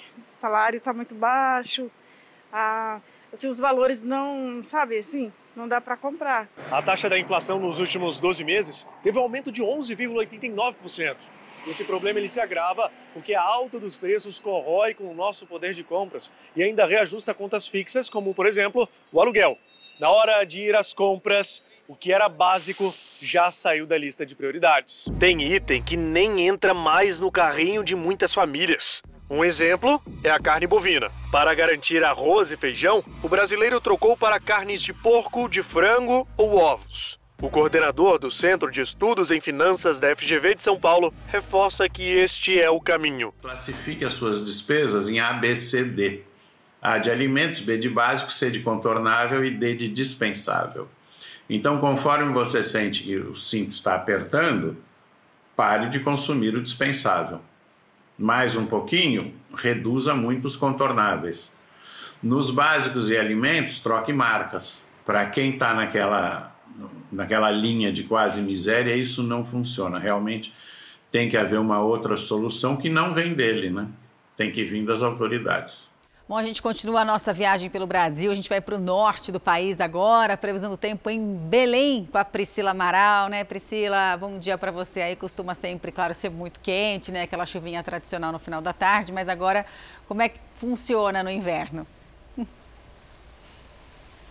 Olá, Roberta, muito bom dia para você e todos que pelo país acompanham neste momento o Fala Brasil. Bom, inverno aí para vocês, porque para a gente estamos no chamado verão amazônico, nestas férias escolares. É quando o paraense, gente, espera ansiosamente para curtir praia. E se depender da temperatura, dá uma olhada ao redor. Vai dar praia sim, de rio principalmente. Estamos aqui bem na orla da Baía do Guajará, onde sempre tem muitos atrativos. E olha, para você ter uma ideia, são pouco mais de 10 horas da manhã, a temperatura já alcança os 30 graus, mas a sensação térmica em Belém já é de 35 graus. A temperatura máxima hoje deve chegar aos 33 graus, para o domingo não vai ser diferente, 34 graus, mas olha, a pancadinha de chuva tem que ter no final da tarde para refrescar um pouquinho, né? Se fossem dias normais, final de semana normal, esse local aqui estaria lotado, sabe? Mas como é fim de semana de julho, como eu disse para você, verão amazônico, tá todo mundo pegando estrada, indo para os balneários e quem fica na cidade dá um rolê por aqui, sabe como? No rio, tá vendo aí que tem muitos barquinhos atravessando, alguns desses barcos vão para o município de Barcarena, onde a Record TV Belém hoje está com um evento, inclusive na Praia do Caripi, que é muito bacana. Quem fica pela capital vai para o outro lado ali. Você está vendo toda essa área de mata, é a região aí da Ilha das Onças, mais para baixo tem a Ilha do Cumbu, com vários restaurantes, mais de 30 aí para aproveitar. Na Ilha das Onças também tem atrativos. Tem que vir para Belém para conhecer mesmo, viu, Roberto e todo mundo que acompanha e ver o quanto é bom estar nessa terra de sol quente por aqui, viu? Eu volto com você aí no estúdio do Fala Brasil. Muito obrigada, viu, Priscila? Por aqui também o inverno, olha, não tá rolando, viu? Agora tá muito quente em São Paulo e a gente vai saber como é que fica o tempo agora na capital mineira, né? O Luiz Casoni está em Belo Horizonte. Portanto, né, Luiz, bom dia para você. A gente já viu que tá bastante sol por aí. Tem alguma previsão de chuva? Uhum. Bom dia novamente para você, Roberta, e a todos que nos acompanham aqui no Fala Brasil. Olha, eu falo aqui de um dos principais cartões postais de Belo Horizonte, a Lagoa da Pampulha. Mas daqui a pouquinho a gente vai derivar a imagem e eu mostro a lagoa que está bem aqui na minha frente. Olha, vir até a Lagoa da Pampulha é um dos programas preferidos dos belo-horizontinos, dos mineiros e dos turistas, principalmente aos fins de semana. Muita gente saiu cedo de casa para vir caminhar por aqui, também para correr, pedalar, tem locais aqui para fazer alocação de bikes. Neste ponto também há uma praça de ginástica com vários aparelhos. Muita gente vem para cá para se exercitar e praticar atividade física ao ar livre. E olha, o tempo está bastante favorável para isso. Eu vou derivar a imagem, o Luiz Silva vai mostrar para gente como é que está o tempo aqui em BH, capital mineira. Olha só que imagem bonita, sábado de sol, sem nenhuma nuvem no céu, céu azul. Os termômetros agora marcam 21 graus e a máxima prevista para hoje é de 25 graus, sem nenhum sinal de chuva. E para amanhã, domingão, as condições do tempo não mudam muito aqui na capital mineira. O dia começa com 13 graus e a máxima prevista é de 25 graus. E a gente lembra que nessa época de clima mais seco é importante sempre redobrar a hidratação. Então, água é sempre uma boa pedida, especialmente quem for vir vir para cá praticar atividade física ao ar livre e aqui na Pampulha tem as opções também das barraquinhas de água de coco. Olha que delícia, viu, Roberta, meninas? Calorão em Belo Horizonte também, né, Luiz? Obrigada, viu? Uma bela imagem, sem dúvida alguma. A gente vai conferir agora como é que fica a temperatura. Na capital federal, ao vivo de Brasília, está a Mara Mendes. Mara, bom dia para você. Conta pra gente. Oi, Roberta, bom dia. O dia que amanhã iniciou aí com frio, mas agora os termômetros já registram 22 graus. Mas isso é algo típico daqui de Brasília, viu, Roberta? Nessa época do ano. Amanhã, o início da manhã costuma ser frio e já na metade da manhã já começa a esquentar. A previsão do tempo é que essa temperatura máxima chegue a 27 graus e a umidade do ar deve variar aí entre 23 e 64%. Aliás, essa, essa umidade do ar deve cair lá para as 13 horas, para uma da tarde. Esse é um dos pontos é, fracos aqui em Brasília em relação a esse, esse período do ano, mas o ponto forte mesmo, Roberta, é esse céu de brigadeiro. Nessa época do ano, o brasiliense pode aproveitar aí um céu limpo de nuvens, sem nuvens. Hoje é sol o dia todo e sem nuvens no céu. E à noite vai ser de tempo aberto e ainda sem nuvens. E o sol só vai embora. A previsão é que o sol só vai embora hoje às 17 horas e 58 minutos. E aí, amanhã, segundo a previsão do tempo, é que tudo isso vai se repetir. A temperatura máxima de amanhã deve também chegar a 27 graus, mas lógico, com esse céu aí bonito que você está podendo ver. Voltamos ao estúdio, voltamos ao estúdio do Fala Brasil. É só reforçar a hidratação aí por causa desse tempo seco e contemplar essa bela imagem. Obrigada pelas informações. Olha, os homens estão gastando mais tempo e também dinheiro em cuidados com a aparência. A variedade de tratamentos e produtos voltados a esse público é enorme e a pandemia parece ter aumentado ainda mais a vaidade masculina. O tratamento capilar é um dos vários cuidados que o advogado Alexander tem com a aparência. Ele se diz vaidoso e não tem problema de demonstrar isso. Tem uma rotina de cuidados com atividade física e também com questão estética. E eu faço também botox e peeling aqui há dois anos e também é outro que vai perdurar.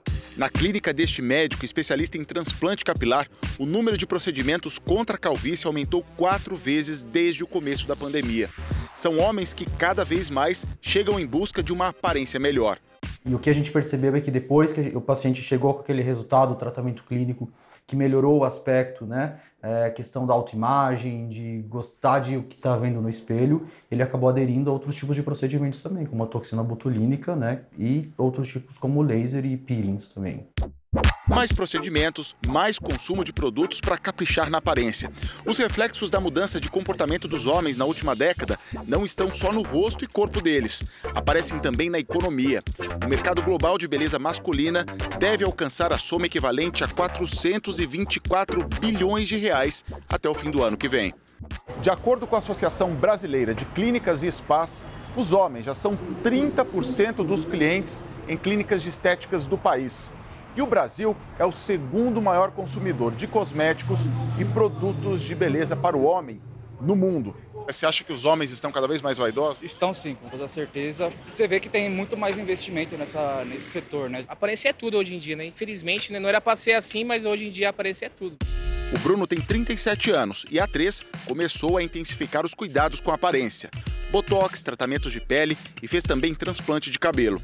Eu olho no espelho, gosto do que eu vejo, é uma coisa assim completamente é, incrível, assim, a mudança que veio, isso, como mudou. Bruno diz que não tem motivos para esconder que gosta de se cuidar. Tenho vários amigos meus que hoje em dia sempre eles acabam vindo perguntando, né, é, o que, que, que você fez, o que, que você faz. E aí eu sempre dou dicas. Ontem mesmo eu estava assistindo um jogo de futebol e foi a discussão, né? Nossa, mas você tá com essa cara de jovem por quê? Ah, aí eu comentei, né? E aí eu passo sempre, falo para os meus amigos, enfim. É uma coisa que está bem rotineira, percebo cada vez mais. O brasileiro é bastante vaidoso, mas além disso, o brasileiro perdeu o medo de assumir essa questão de se cuidar, de se tratar, de procurar ser mais bonito, procurar melhorar a imagem dele e que isso não compromete nada a masculinidade dele. Uma notícia ao vivo agora de São Paulo. Um homem ficou ferido depois de bater com um carro, gente, num estabelecimento comercial, numa loja na zona norte de São Paulo. A gente vai ao vivo com o Lucas Carvalho, que está no local, né, Lucas? A imagem impressiona, né? Impressiona sim, viu, Roberta? Esse homem foi socorrido há poucos instantes, foi encaminhado para um hospital aqui da região. Você vê que o acidente realmente foi bastante grave. A gente fala ao vivo aqui da Brasilândia, zona norte da cidade de São Paulo. O motorista estava sozinho. Por algum motivo que vai ser esclarecido ainda, ele acabou perdendo o controle da direção, subiu com tudo na calçada e invadiu aqui esse salão de beleza, o estúdio de estética. Você vê que está tudo completamente danificado. Olha, o carro invadiu o estabelecimento, a porta amassada, a porta de vidro ali, olha, toda estilhaçada, você vê que o que sobrou realmente foi o prejuízo para a dona do salão, que hoje, infelizmente, vai ter o dia perdido, né? Foi surpreendida quando soube do que aconteceu. Aqui nesse momento, olha, a Polícia Militar está isolando a área, está preservando, na verdade, o local. Daqui a pouquinho a equipe da perícia chega, é o que está faltando para que o carro possa ser retirado, para que a situação possa, na medida do possível, ser normalizada. A perícia é que vem para poder coletar ali os principais elementos. Tudo isso vai fazer parte de uma investigação. Não é possível afirmar ainda o que causou esse acidente grave. É, a prioridade foi, de fato, socorrer o motorista foi encaminhado para o hospital. Assim que ele estiver bem, ele teve algumas escoriações, ele deve contar o que realmente aconteceu, vai passar por exames para saber se estava ou não sob efeito de álcool. Imagens de câmeras de segurança também vão ser importantes para saber se ele foi fechado no trânsito, se alguém causou esse acidente e acabou indo embora logo depois que tudo isso aconteceu, mas por enquanto, infelizmente, resta o prejuízo para a proprietária desse salão de beleza aqui na zona norte da cidade de São Paulo. Voltamos ao estúdio do Fala Brasil. Obrigada, Lucas. Prejuízo e tanto, né? Sábado é um dia movimentado, normalmente nos salões de beleza. Provavelmente ela abriria agora, né, por volta das 10 horas da manhã. E vai ter esse prejuízo até arrumar tudo, resolver e depois, obviamente, a polícia vai ouvi-lo assim que ele tiver alta do hospital ou até mesmo no hospital, né, se for só os ferimentos leves, para saber o que, que aconteceu. E como é a rotina dos meninos de comunidades carentes do Rio de Janeiro que sonham em mudar de vida jogando futebol, hein? A Record TV vai mostrar o dia a dia de esperança, de ansiedade, garra, né, desses pequenos moradores. Eles foram selecionados para participar de um projeto social que vai escolher o craque do futuro. Essa saga foi transformada num reality show Sonho de Bola. Correr, suar, mostrar habilidades, acertar o gol. Isso tudo é parte da brincadeira de quase todos os dias. Mas para alguns, não é apenas diversão. Eu acho que o futebol é uma boa influência para todos, né? E também eu acho que é, o futebol é importante, né? Para salvar algumas vidas. Para muitos meninos das comunidades cariocas, a bola é a possibilidade de encontrar no futuro dias melhores. Falei, amanhã eu vou com uma peneira, com um lequinho. Aí ela, vamos filho, vamos, eu orgulho de você. Minha avó também gostou muito. Desde pequeno, jogava, é, eu gostava muito de bola. Eu sempre fugia de casa, minha mãe me pegava na surpresa. Só que as chances para transformar a paixão em carreira nem sempre chegam a todos os lugares. A maioria dos, do, do, das crianças, dos atletas, dos homens que se tornam profissionais, vem de um projeto social. E muitas vezes o projeto não tem visibilidade, não tem nem, nem, nem ajuda de custo. Às vezes cada pai tem que botar 10, 15, 20 para ir numa van para poder jogar um campeonato, para comprar uma bola para poder ter treino dentro da sua comunidade. Foi para driblar essas dificuldades que surgiu o projeto social Sonho de Bola. A iniciativa é da Light, concessionária de energia que atende 4 milhões e meio de clientes no estado do Rio. É um projeto muito bonito, né, de formação de jovens, é, e que vai gerar, com certeza, frutos no futuro. Então, a gente entende que esse é o primeiro projeto de muitos que podem acontecer. Um projeto de esperança, de formação e, principalmente, de incentivo à juventude à prática de esporte. Equipes do projeto percorreram 13 comunidades. Nelas, garotos com menos de 13 anos foram escolhidos para participar de uma grande peneira. 400 jovens atletas envolvidos. Muitos sonhos entrando em campo. Hoje é o nosso grande dia. Quem está feliz? As avaliações tiveram como palco o campo do São Cristóvão Futebol e Regatas, na zona norte do Rio. E não por acaso, o nome diz tudo: Estádio Ronaldo Nazário. Foi aqui que o fenômeno deu os primeiros passos. As peneiras foram criteriosas até chegar numa verdadeira seleção. Esses 26 garotos foram escolhidos entre os inscritos. Agora, eles são acompanhados e orientados por uma comissão técnica atenta, disposta a ensinar, corrigir e incentivar. Os jovens jogadores estão participando de uma rotina de treinos e atividades educacionais. O vencedor da disputa fica com uma vaga nas categorias de base do Flamengo para esses 26 meninos é a chance da vida. Né? É, foi montada uma estrutura de primeiro mundo, com comissão técnica de altíssimo nível, profissionais extremamente habilitados, com apoio de empresa de material esportivo, sabe? É, essa estrutura aqui, eu trabalho há 40 anos com futebol e eu nunca vi isso aqui. Né? Então a gente está oferecendo o melhor do melhor para esses meninos e, e eles estão entendendo isso. Todo o processo está sendo gravado e vai ao ar em formato de reality show no Balanço Geral Rio e nas plataformas digitais da Record TV. Os episódios serão exibidos entre setembro e outubro. Uma TV aberta, né, que tem um papel de entreter, de informar, né, é, e principalmente de conectar o seu telespectador, ela tem a responsabilidade social né, intrínseca.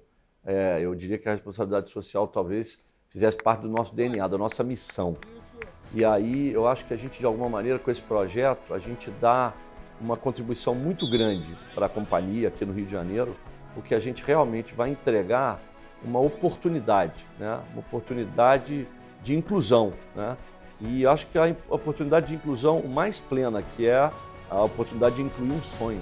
O reality show, incentivado pela Secretaria de Esporte e Lazer do Rio de Janeiro, também vai detalhar a preparação fora das quatro linhas, para entender melhor os desejos desses meninos, como nesta visita ao Maracanã. O tour teve direito à visita aos vestiários, uma entrevista coletiva. Acabou marcando um belo gol, garantindo a vitória do seu time. Depois do gol, eu ainda estou feliz vou ficar feliz, vou dar meu melhor. E claro, a tão esperada ida ao gramado. Momento histórico para todos eles. Muito bom. Realizar o sonho de entrar num campo de futebol. É, isso é muito emocionante também. E você se imagina jogando aqui? Sim. Imagino jogando e fazendo gols. A emoção foi total. Eu caí em lágrima porque assim, sem explicação. A gente vê na, na televisão uma coisa, quando a gente pisa e sente ali a emoção, aí a gente vê o quanto os nossos filhos sofre, tosse para estar aqui nesse momento. Além do prêmio para o primeiro colocado, o sonho de bola vai garantir reforço escolar aos meninos e também cestas básicas para as famílias. Meu sonho é se tornar jogador de futebol. Ah, dar uma condição boa para minha família e para todos, para todos os meus amigos.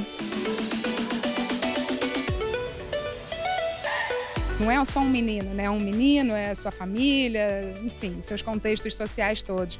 É, é muito emocionante. Futebol é um esporte com muito poder de mobilização, né? Então a gente enxerga no sonho de bola, em iniciativas, em projetos sociais como esses que o Flamengo participa, uma oportunidade de é, debater temas importantes né, para a sociedade, como a importância da, da, da educação, o papel dos pais, é, da, das, das, famílias para esses meninos, né, o acesso à garantia de direitos. Para a Light, a patrocinadora do projeto social, o esporte é um dos caminhos possíveis para promover a inclusão e construir um futuro melhor para a sociedade. A Light sempre está incentivando projetos culturais e esportivos no Rio de Janeiro. Faz parte do nosso DNA. E a gente tem grande interesse de contribuir, principalmente para esse renascimento do Rio de Janeiro. E mais do que isso, incentivar jovens como esse numa profissão e numa forma ali de desenvolvimento pessoal e profissional.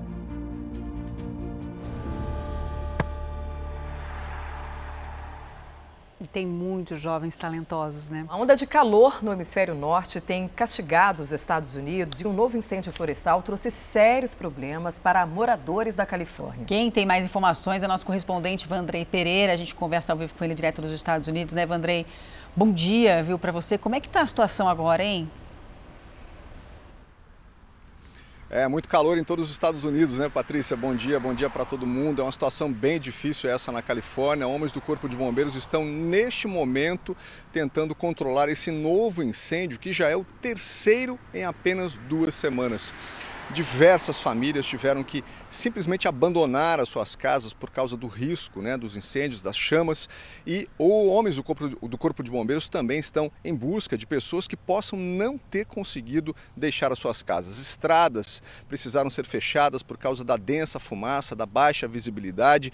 E só para vocês terem uma ideia da gravidade né, dessa situação, o principal foco desse incêndio acontece no Parque Nacional Yosemite, um dos maiores aqui dos Estados Unidos, que abriga diversas espécies de animais e também abriga as maiores sequoias do mundo.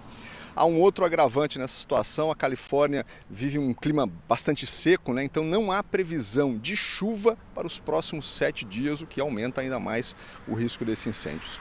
Eu volto aos estúdios do Fala Brasil.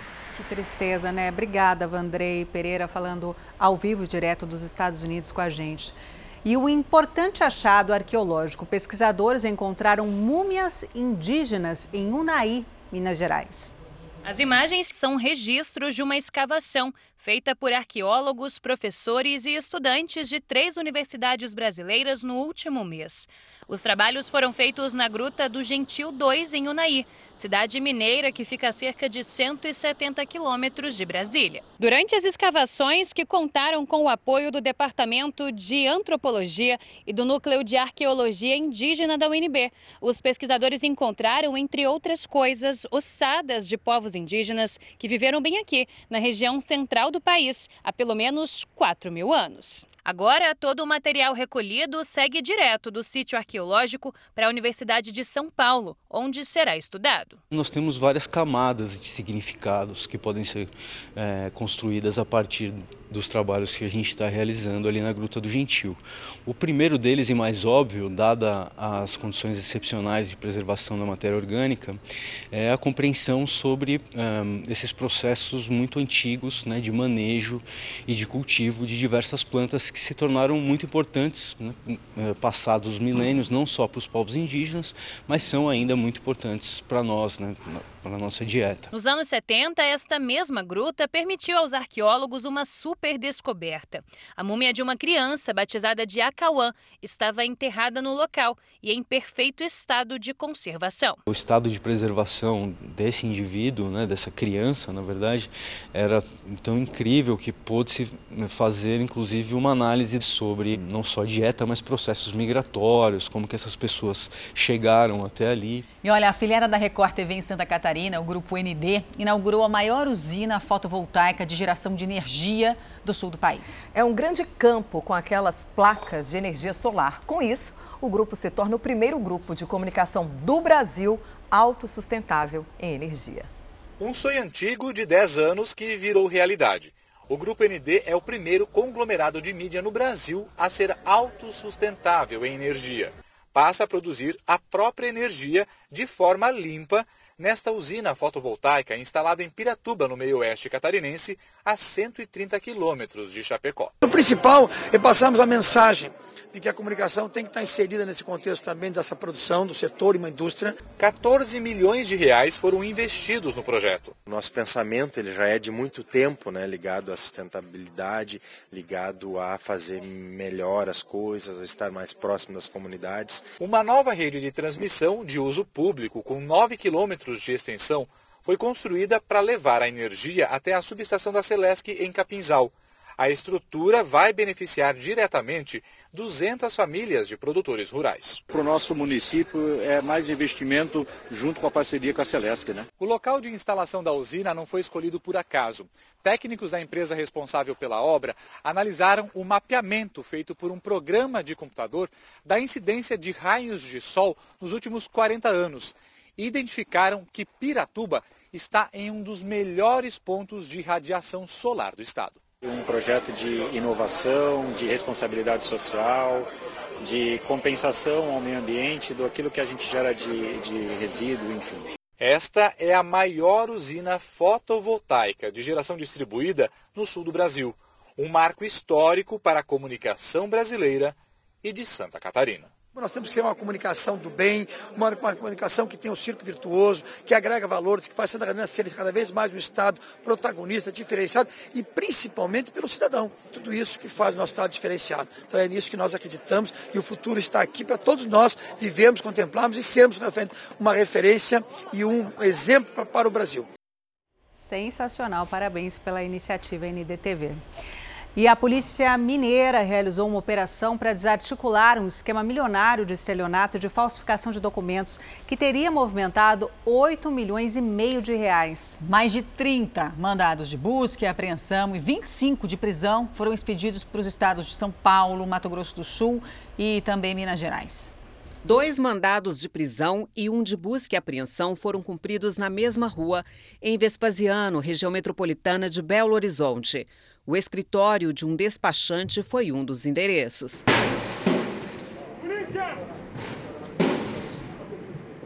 Foram apreendidos computadores, documentos e cartões de banco adulterados. O funcionário de uma prefeitura da região metropolitana de Belo Horizonte também foi preso. Ele atuaria num, dos, num posto de identificação e ele seria responsável por lançar os dados falsos no sistema. Segundo a polícia, os criminosos forneciam uma espécie de kit feito especialmente para foragidos da justiça e integrantes do crime organizado. O pacote incluía telefone com chip habilitado e documentos novos, tudo, claro, com nomes e dados falsificados. A falsificação e adulteração é feita em diversos pontos do Brasil, mas essencialmente no estado de São Paulo. Parte do material era remetido e finalizado aqui no estado de Minas Gerais, assim como no estado do Mato Grosso do Sul. As investigações começaram com a prisão em maio do ano passado do homem considerado chefe do esquema. Ele foi detido em Itanhaém, litoral de São Paulo, onde a polícia também encontrou materiais e equipamentos usados no crime. Essa é a segunda etapa da investigação, onde a gente focou no núcleo dos distribuidores, pessoas responsáveis por distribuir os documentos falsificados pela nação. Os suspeitos vão responder por organização criminosa, falsificação de documento público e lavagem de dinheiro. Um caminhoneiro foi mantido refém e quase perdeu a carga de meio milhão de reais em São Paulo. O caminhão parado pelo sequestrador de maneira errada na rua fez com que a polícia desconfiasse e prendesse o criminoso. Assim que o caminhoneiro estacionou na frente dessa empresa, na zona norte de São Paulo, para descarregar uma carga de carne avaliada em 500 mil reais, ele foi abordado por um homem que se apresentou como funcionário e pediu para verificar as notas fiscais. Mas tratava-se de um criminoso. Quando foi entregar a nota, daí ele puxou da arma e mandou pular para dentro do caminhão, ficar quieto, jogou para trás da cama. Eu pedi para não olhar para ele, que ele queria o caminhão e a carga. Não vão fazer nada comigo, quero ficar tranquilo. Durante o tempo em que ficou refém dentro do próprio caminhão, o motorista foi obrigado a entrar nos aplicativos de banco do seu celular. Ele pediu para fazer um Pix, eu pegou meu celular, quis fazer um Pix. Ele pediu para, mim transferir o dinheiro, eu pedi se tinha dinheiro, eu falei, ah, tem um, tem um tem 500 pila. Aí ele pediu a senha para transferir, daí ele fez uma ligação para pedir uma conta, daí o cara não quis o Pix, mas ele ia fazer. Enquanto obrigava o caminhoneiro a fazer transferências via Pix, o criminoso se comunicava com os comparsas para combinar de que modo seria feito o roubo da carga de carne. Um outro caminhão chegaria até o local para fazer o transbordo. Mas quem chegou primeiro foi a Polícia Militar, que desconfiou do caminhão parado no meio da rua. Quando chegamos próximo à carreta, um indivíduo saiu desembalar da carreira em direção contrária ao fluxo de veículos em determinado momento ele dispensou um armamento calibre 38. Equipes no encalço dele, a pé, conseguimos é, prendê-lo e voltamos para a carreta. Chegou na carreta, encontramos a vítima lá.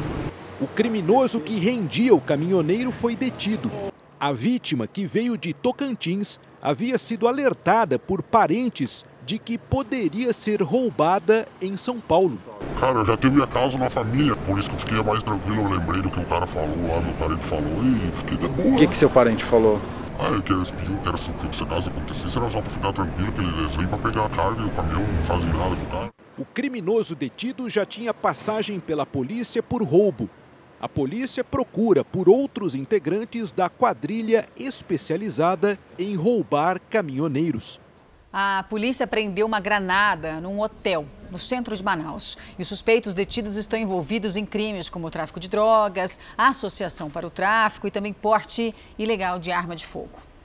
Wilson Ivan Castilho Rivas, Wandelas Firmino e César Luiz Sevilha foram presos ainda na madrugada. Um adolescente que não teve a idade divulgada também foi apreendido durante a operação Choque de Ordem, que envolveu agentes da Secretaria Executiva Adjunta de Operações e policiais civis do 24º Distrito Integrado de Polícia. Uma espingarda, uma arma de fabricação caseira, drogas, celulares, dinheiro e munições foram apreendidos. A ação policial, que tem o objetivo de diminuir o índice de confrontos entre traficantes aqui no centro de Manaus, aconteceu por volta das 4 horas da madrugada aqui na Avenida Joaquim Nabuco.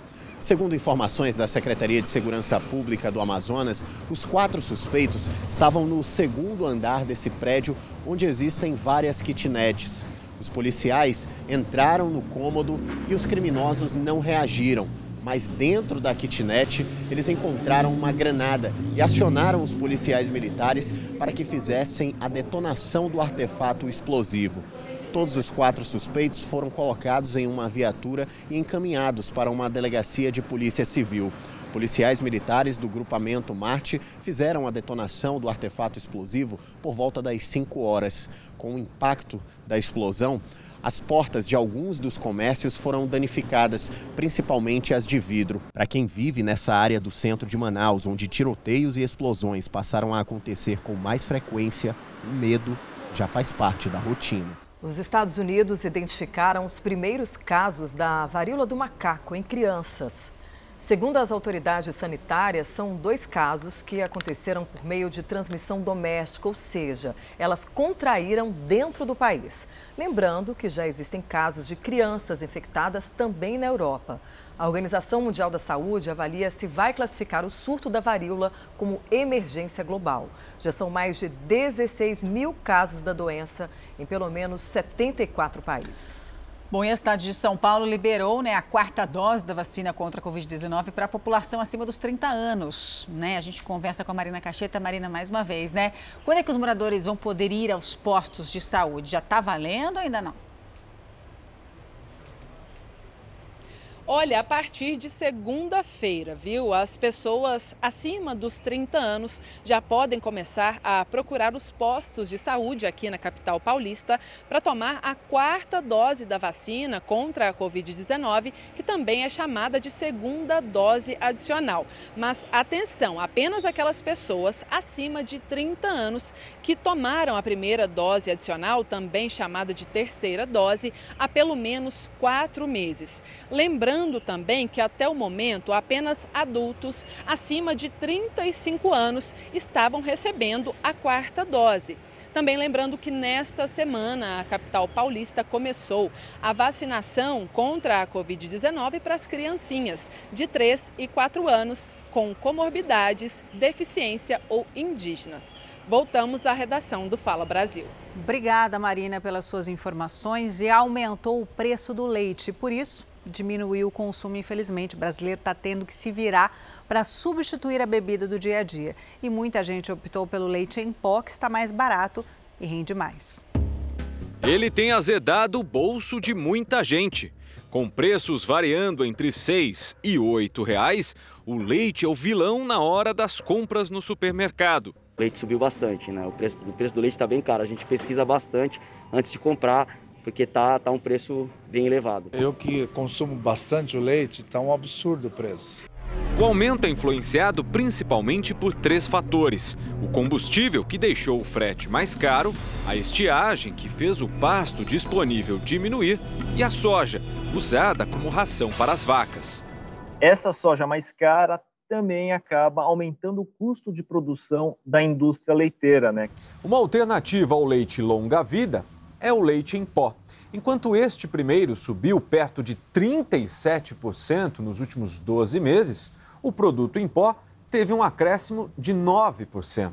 Isso significa o seguinte, que com 30 reais é possível comprar um quilo do produto em pó, que vai render em torno de 7 litros de leite, enquanto que esses mesmos 30 reais só vão conseguir comprar perto de 5 litros de leite. No fim das contas, o produto em pó vai render 2 litros a mais que o longa-vida. Foi a conclusão que a família da Ivani chegou. O leite longa-vida, aquele da caixinha, já está sendo substituído. Eu costumava deixar no nosso estoque aqui em casa pelo menos quatro caixinhas do desnatado e quatro caixinhas do integral. E eu ia repondo semanalmente. E agora não, já, já não estou repondo. Eu tenho um só de cada e a reposição já foi feita no leite em pó. E para quem acha que existe alguma diferença, a especialista esclarece: longa vida ou em pó, o valor nutricional é o mesmo. Pensando do ponto de vista aí de nutrientes, né, entre o leite em pó e o leite UHT, que é o de caixinha, proteína, gordura, eles são iguais, tá? Claro que depende do tipo do leite, né? O integral, o semi-desnatado ou o desnatado. Seja reduzindo o consumo ou buscando alternativas, o brasileiro vai se virando.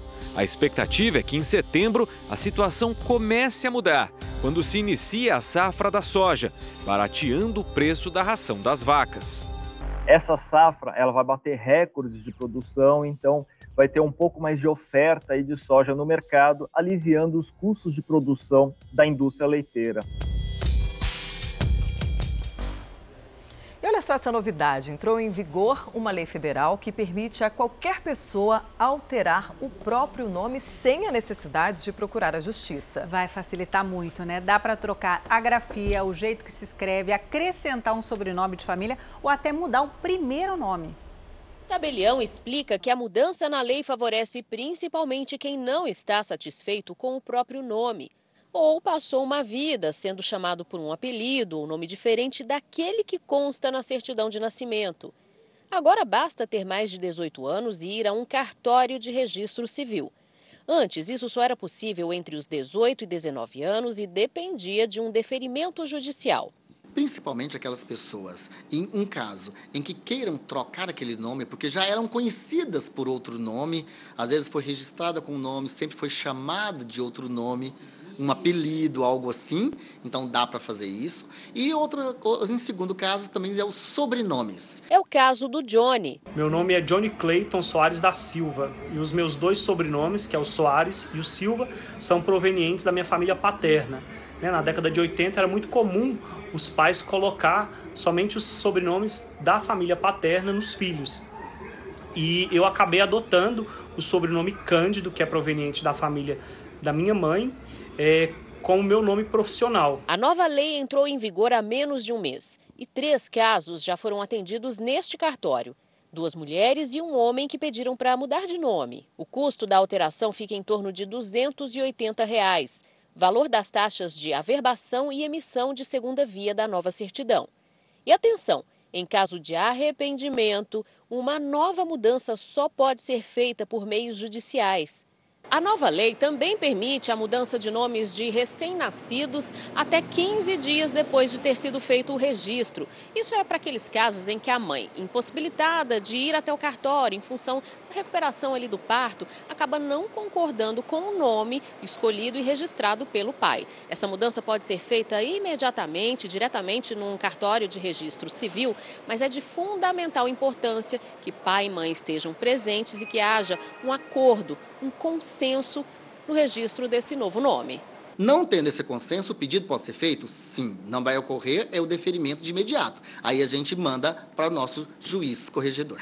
E um verdadeiro laboratório usado para a produção de cocaína foi descoberto em Campo Bom, no Rio Grande do Sul. Um homem que fazia a segurança do local foi preso em flagrante. Na ação, a Polícia Civil apreendeu 12 quilos de cocaína com alto grau de pureza. 84 mil reais em dinheiro, 10 coletes à prova de balas, balanças de precisão e celulares. Um homem foi abordado na entrada do local e preso. Com ele, a polícia encontrou cerca de meio quilo de cocaína. Ele era responsável pela segurança desse local, né? então, além de eventualmente fazer transporte dessa droga, mas a principal função dele na organização criminosa era a segurança. Então, é, ele não tinha papel, por exemplo, de refinar a droga. Né? Essa é uma outra pessoa que também já está sendo investigada. E ele tinha antecedentes criminais já, também por tráfico de drogas, era vinculado a essa organização criminosa. No local em que estava a droga, também havia essa prensa hidráulica, avaliada em cerca de 200 mil reais.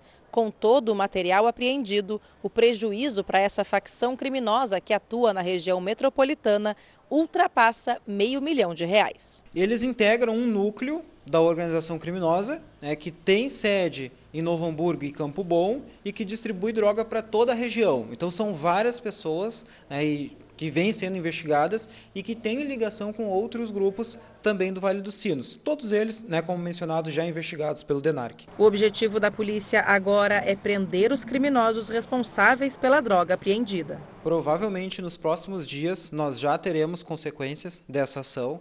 Isso é um trabalho constante do departamento. E essas ações elas vão acontecer não só na região do Vale dos Sinos, mas em qualquer lugar do estado do Rio Grande do Sul, né, onde tenha a, a, a atividade de narcotraficantes. Bom, três homens foram presos suspeitos de falsificação de cervejas em Betim, Minas Gerais. Mais de 700 caixas da bebida foram apreendidas. De acordo com a Polícia Militar, os criminosos são dos estados de Goiás e Tocantins. Eles confessaram que recebiam 100 reais por dia para trocar os rótulos de cervejas baratas por outros de maior valor no mercado. Uma denúncia anônima trouxe a polícia até este endereço no bairro Laranjeiras, em Betim. Os militares estavam atrás de três homens que estavam neste veículo. No bolso de um deles, os PMs encontraram cerca de 4 mil reais e descobriram que os três estavam envolvidos em um esquema de falsificação. Uma quantia grande né, para estar num bolso. É, aí foi procedida a busca pessoal, eles não tinham nenhum material ilícito com eles até então. Contudo, observamos na parte interna do galpão uma grande quantidade de caixas de cerveja. Indagamos ele, perguntamos se o material era produto de furto ou roubo, e eles disseram que não, que era, era adulteração. Dentro do galpão estavam armazenadas 770 caixas de cerveja. As garrafas eram de uma bebida produzida em Londrina, no Paraná. Mas o que chamou a atenção dos policiais foram as centenas de rótulos de duas marcas famosas no mercado e milhares de tampas. O espaço, além de servir como depósito, era utilizado pelos criminosos como oficina. Eles tiravam o rótulo da cerveja barata, colocavam os outros e revendiam a mercadoria. Colas em spray, ferramentas para cortar os papéis e várias folhas com os rótulos já impressos foram apreendidas. Os suspeitos confessaram para a polícia que estavam no galpão há dois meses e que a única função deles era rotular os produtos. O trabalho da investigação agora é tentar descobrir para onde essas cervejas falsificadas estavam sendo levadas e quem seriam os líderes do esquema. Três materiais é, celulares que foram apreendidos, que ficarão à disposição da Polícia Investigativa, que poderá aí fazer o acesso aí e, e tentar desvendar esse crime, né? Os três homens presos em flagrante afirmaram ainda que recebiam 100 reais por dia pelo serviço. Os suspeitos que são de Goiânia e de Tocantins já tinham sido detidos pelo mesmo crime. O material apreendido passou por perícia. Os celulares dos criminosos também vão ser analisados e a polícia pretende encontrar as pessoas que foram enganadas pela quadrilha e compraram as cervejas adulteradas. E um estudo feito com mais de 240 mil mães revela que metade delas foi demitida cerca de dois anos depois da licença maternidade. E isso tem feito muitas mulheres buscarem outros meios de trabalho, né? Até encontrar espaços onde possam conciliar a vida profissional e o cuidado com os filhos. Quanto mais perto dos filhos, mais distante do mercado de trabalho. Essa é a realidade de muitas mães. As perguntas que elas ouvem nas entrevistas de trabalho nem sempre são só sobre as qualificações e habilidades. As primeiras perguntas de uma entrevista era se eu era mãe e com quem o meu filho ficaria se ele ficasse doente ou enquanto eu estava trabalhando. Então, na primeira pergunta do processo seletivo, eu já era eliminada dos processos. E se você não é uma mãe que tem dificuldades na carreira por ter filhos, provavelmente conhece alguma. Sim, minhas irmãs. Minha sobrinha é uma delas, está tendo essa dificuldade. Janaína também teve obstáculos. Ela é mãe da pequena Thier, de um ano e meio. Com a pandemia, veio o desafio de fazer home office e ainda cuidar da filha que está naquela fase em que anda para lá e para cá e mexe em tudo. Como é preciso que um adulto fique o tempo todo de olho nela, concentrar no trabalho foi ficando cada vez mais difícil. Até assim, os oito meses dela, eu conseguia trabalhar em casa com ela. Só que depois ela começou a engatinhar, começou a querer subir nas coisas, andar, e aí fica surreal trabalhar de casa com uma criança pequena, porque eles não param quietos. Foi quando descobriu um coworking materno onde mora, em São Paulo, capital. Local em que mamães são bem-vindas e as crianças também. Enquanto aqui dentro o trabalho não para e as anotações, as ligações e as reuniões estão a todo vapor para as mamães, aqui fora para os filhos é pura diversão. Eles podem brincar, conversar e, por que não, se sujar? Aqui não tem trabalho, mas quem disse que também não é produtivo? Enquanto eles convivem com as outras crianças, fazem amigos, aprendem e se desenvolvem. Porque o adulto pode ficar junto com a criança, né? Então isso passa para a gente uma segurança muito grande.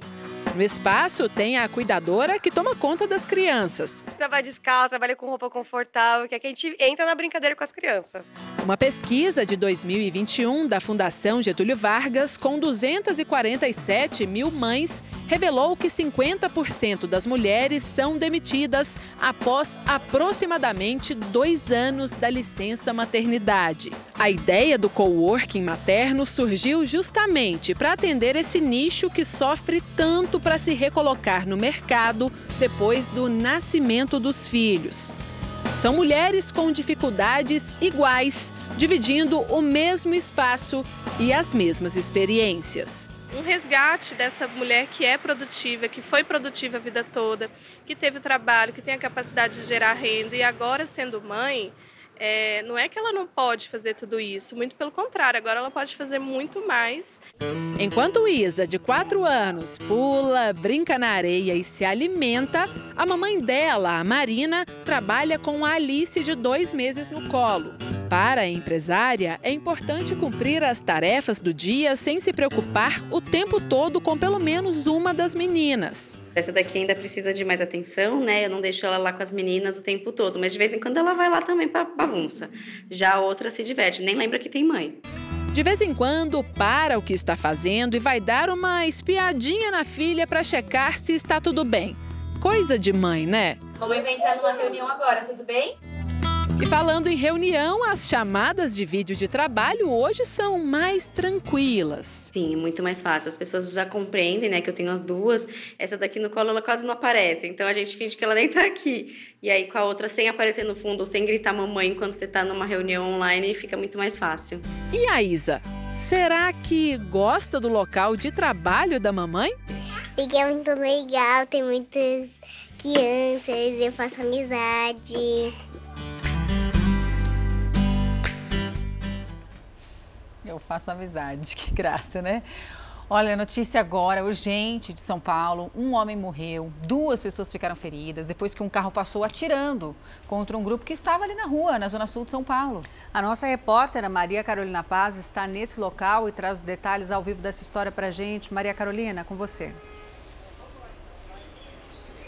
A gente está acompanhando o trabalho neste momento ao vivo exclusivo aqui no Fala Brasil da Polícia Civil. Já são agentes do Departamento de Homicídios e Proteção à Pessoa que assumiram o caso hoje pela manhã. Inicialmente foi para o 101 Distrito Policial que cuida dessa área aqui no Grajaú, extremo da zona sul da cidade de São Paulo, mas agora o DHPP já está aqui no local colhendo informações e também cápsulas aqui no local. O corpo desse rapaz de 28 anos, ele já foi retirado aqui do local. A gente está numa outra rua, uma rua próxima de onde aconteceu. Os policiais fazem diligências aqui em toda a área. São viaturas da Polícia Civil, Polícia Militar também no local preservando. E segundo as primeiras informações, uma pessoa chegou em um carro perto de um grupo de pessoas e começou a disparar. Outras duas pessoas foram atingidas e ficaram feridas uma mulher e um homem que foram socorridos para um hospital aqui próximo. Os policiais estão aqui neste endereço, inclusive entraram nessa casa aqui conversando com alguns moradores. O delegado que está chefiando toda, todo esse caso, ele conversa nesse momento com pessoas ali dentro. E o outro endereço que nós estávamos é nessa rua para cá, um local bem precário na região da Zona Sul. A gente segue acompanhando aqui. Foi preso um grupo criminoso suspeito de cometer furtos em esteio no Rio Grande do Sul. Bom, segundo a polícia, eles se passavam por prestadores de serviço para enganar as vítimas que eram roubadas quando aceitavam o suposto trabalho. Ao menos oito pessoas foram vítimas do chamado golpe da falsa prestação de serviço. Além de não realizar os reparos prometidos, a quadrilha cobrava valores muito maiores pelo serviço. Eles iam até as casas é, das pessoas, ofereciam um serviço de manutenção, e aí, quando chegavam é, na residência, eles simulavam que estariam consertando o telhado, a janela e aí cobravam por esse serviço que não era feito. Eles também, quando elas passavam o cartão de crédito na máquina, eles colocavam um valor bem maior. Em dois meses de investigação, cinco criminosos foram identificados. Quatro deles foram presos nesta sexta-feira. O grupo é suspeito de ter praticado ao menos três crimes: estelionato, furto e associação criminosa. A Polícia Civil acredita que, com a divulgação do caso, mais vítimas possam surgir, inclusive em outras cidades da região metropolitana. Os trabalhos de investigação continuam para que as pessoas que caíram no golpe sejam devidamente ressarcidas quanto mais vítimas vierem, quanto mais vítimas nos relatarem esse fato, melhor para a polícia, melhor para nossa investigação, para que nós para que a gente consiga manter esses indivíduos presos. E agora uma última informação que acaba de chegar. A Organização Mundial de Saúde acaba de declarar a varíola dos macacos como emergência global. De acordo com a OMS, já foram registrados mais de 16 mil casos em 75 países, além de cinco mortes. Tedros Adhanom, diretor-geral da OMS, fez um alerta para que os países já registrem casos de transmissão local e para os países capazes de produzir vacinas e também remédios. Apesar da situação, ele disse que ainda é possível conter a situação. A avaliação da OMS é que o risco de varíola é moderado em todas as regiões, exceto na Europa, onde o risco é alto. Bom, e o Fala Brasil, edição de sábado, fica por aqui. Muito obrigada pela sua companhia e um excelente final de semana para você. Aproveite bem o fim de semana, mais notícias ao vivo no Balanço Geral. Você fica agora com The Love School. Um ótimo dia. tchau. tchau. tchau.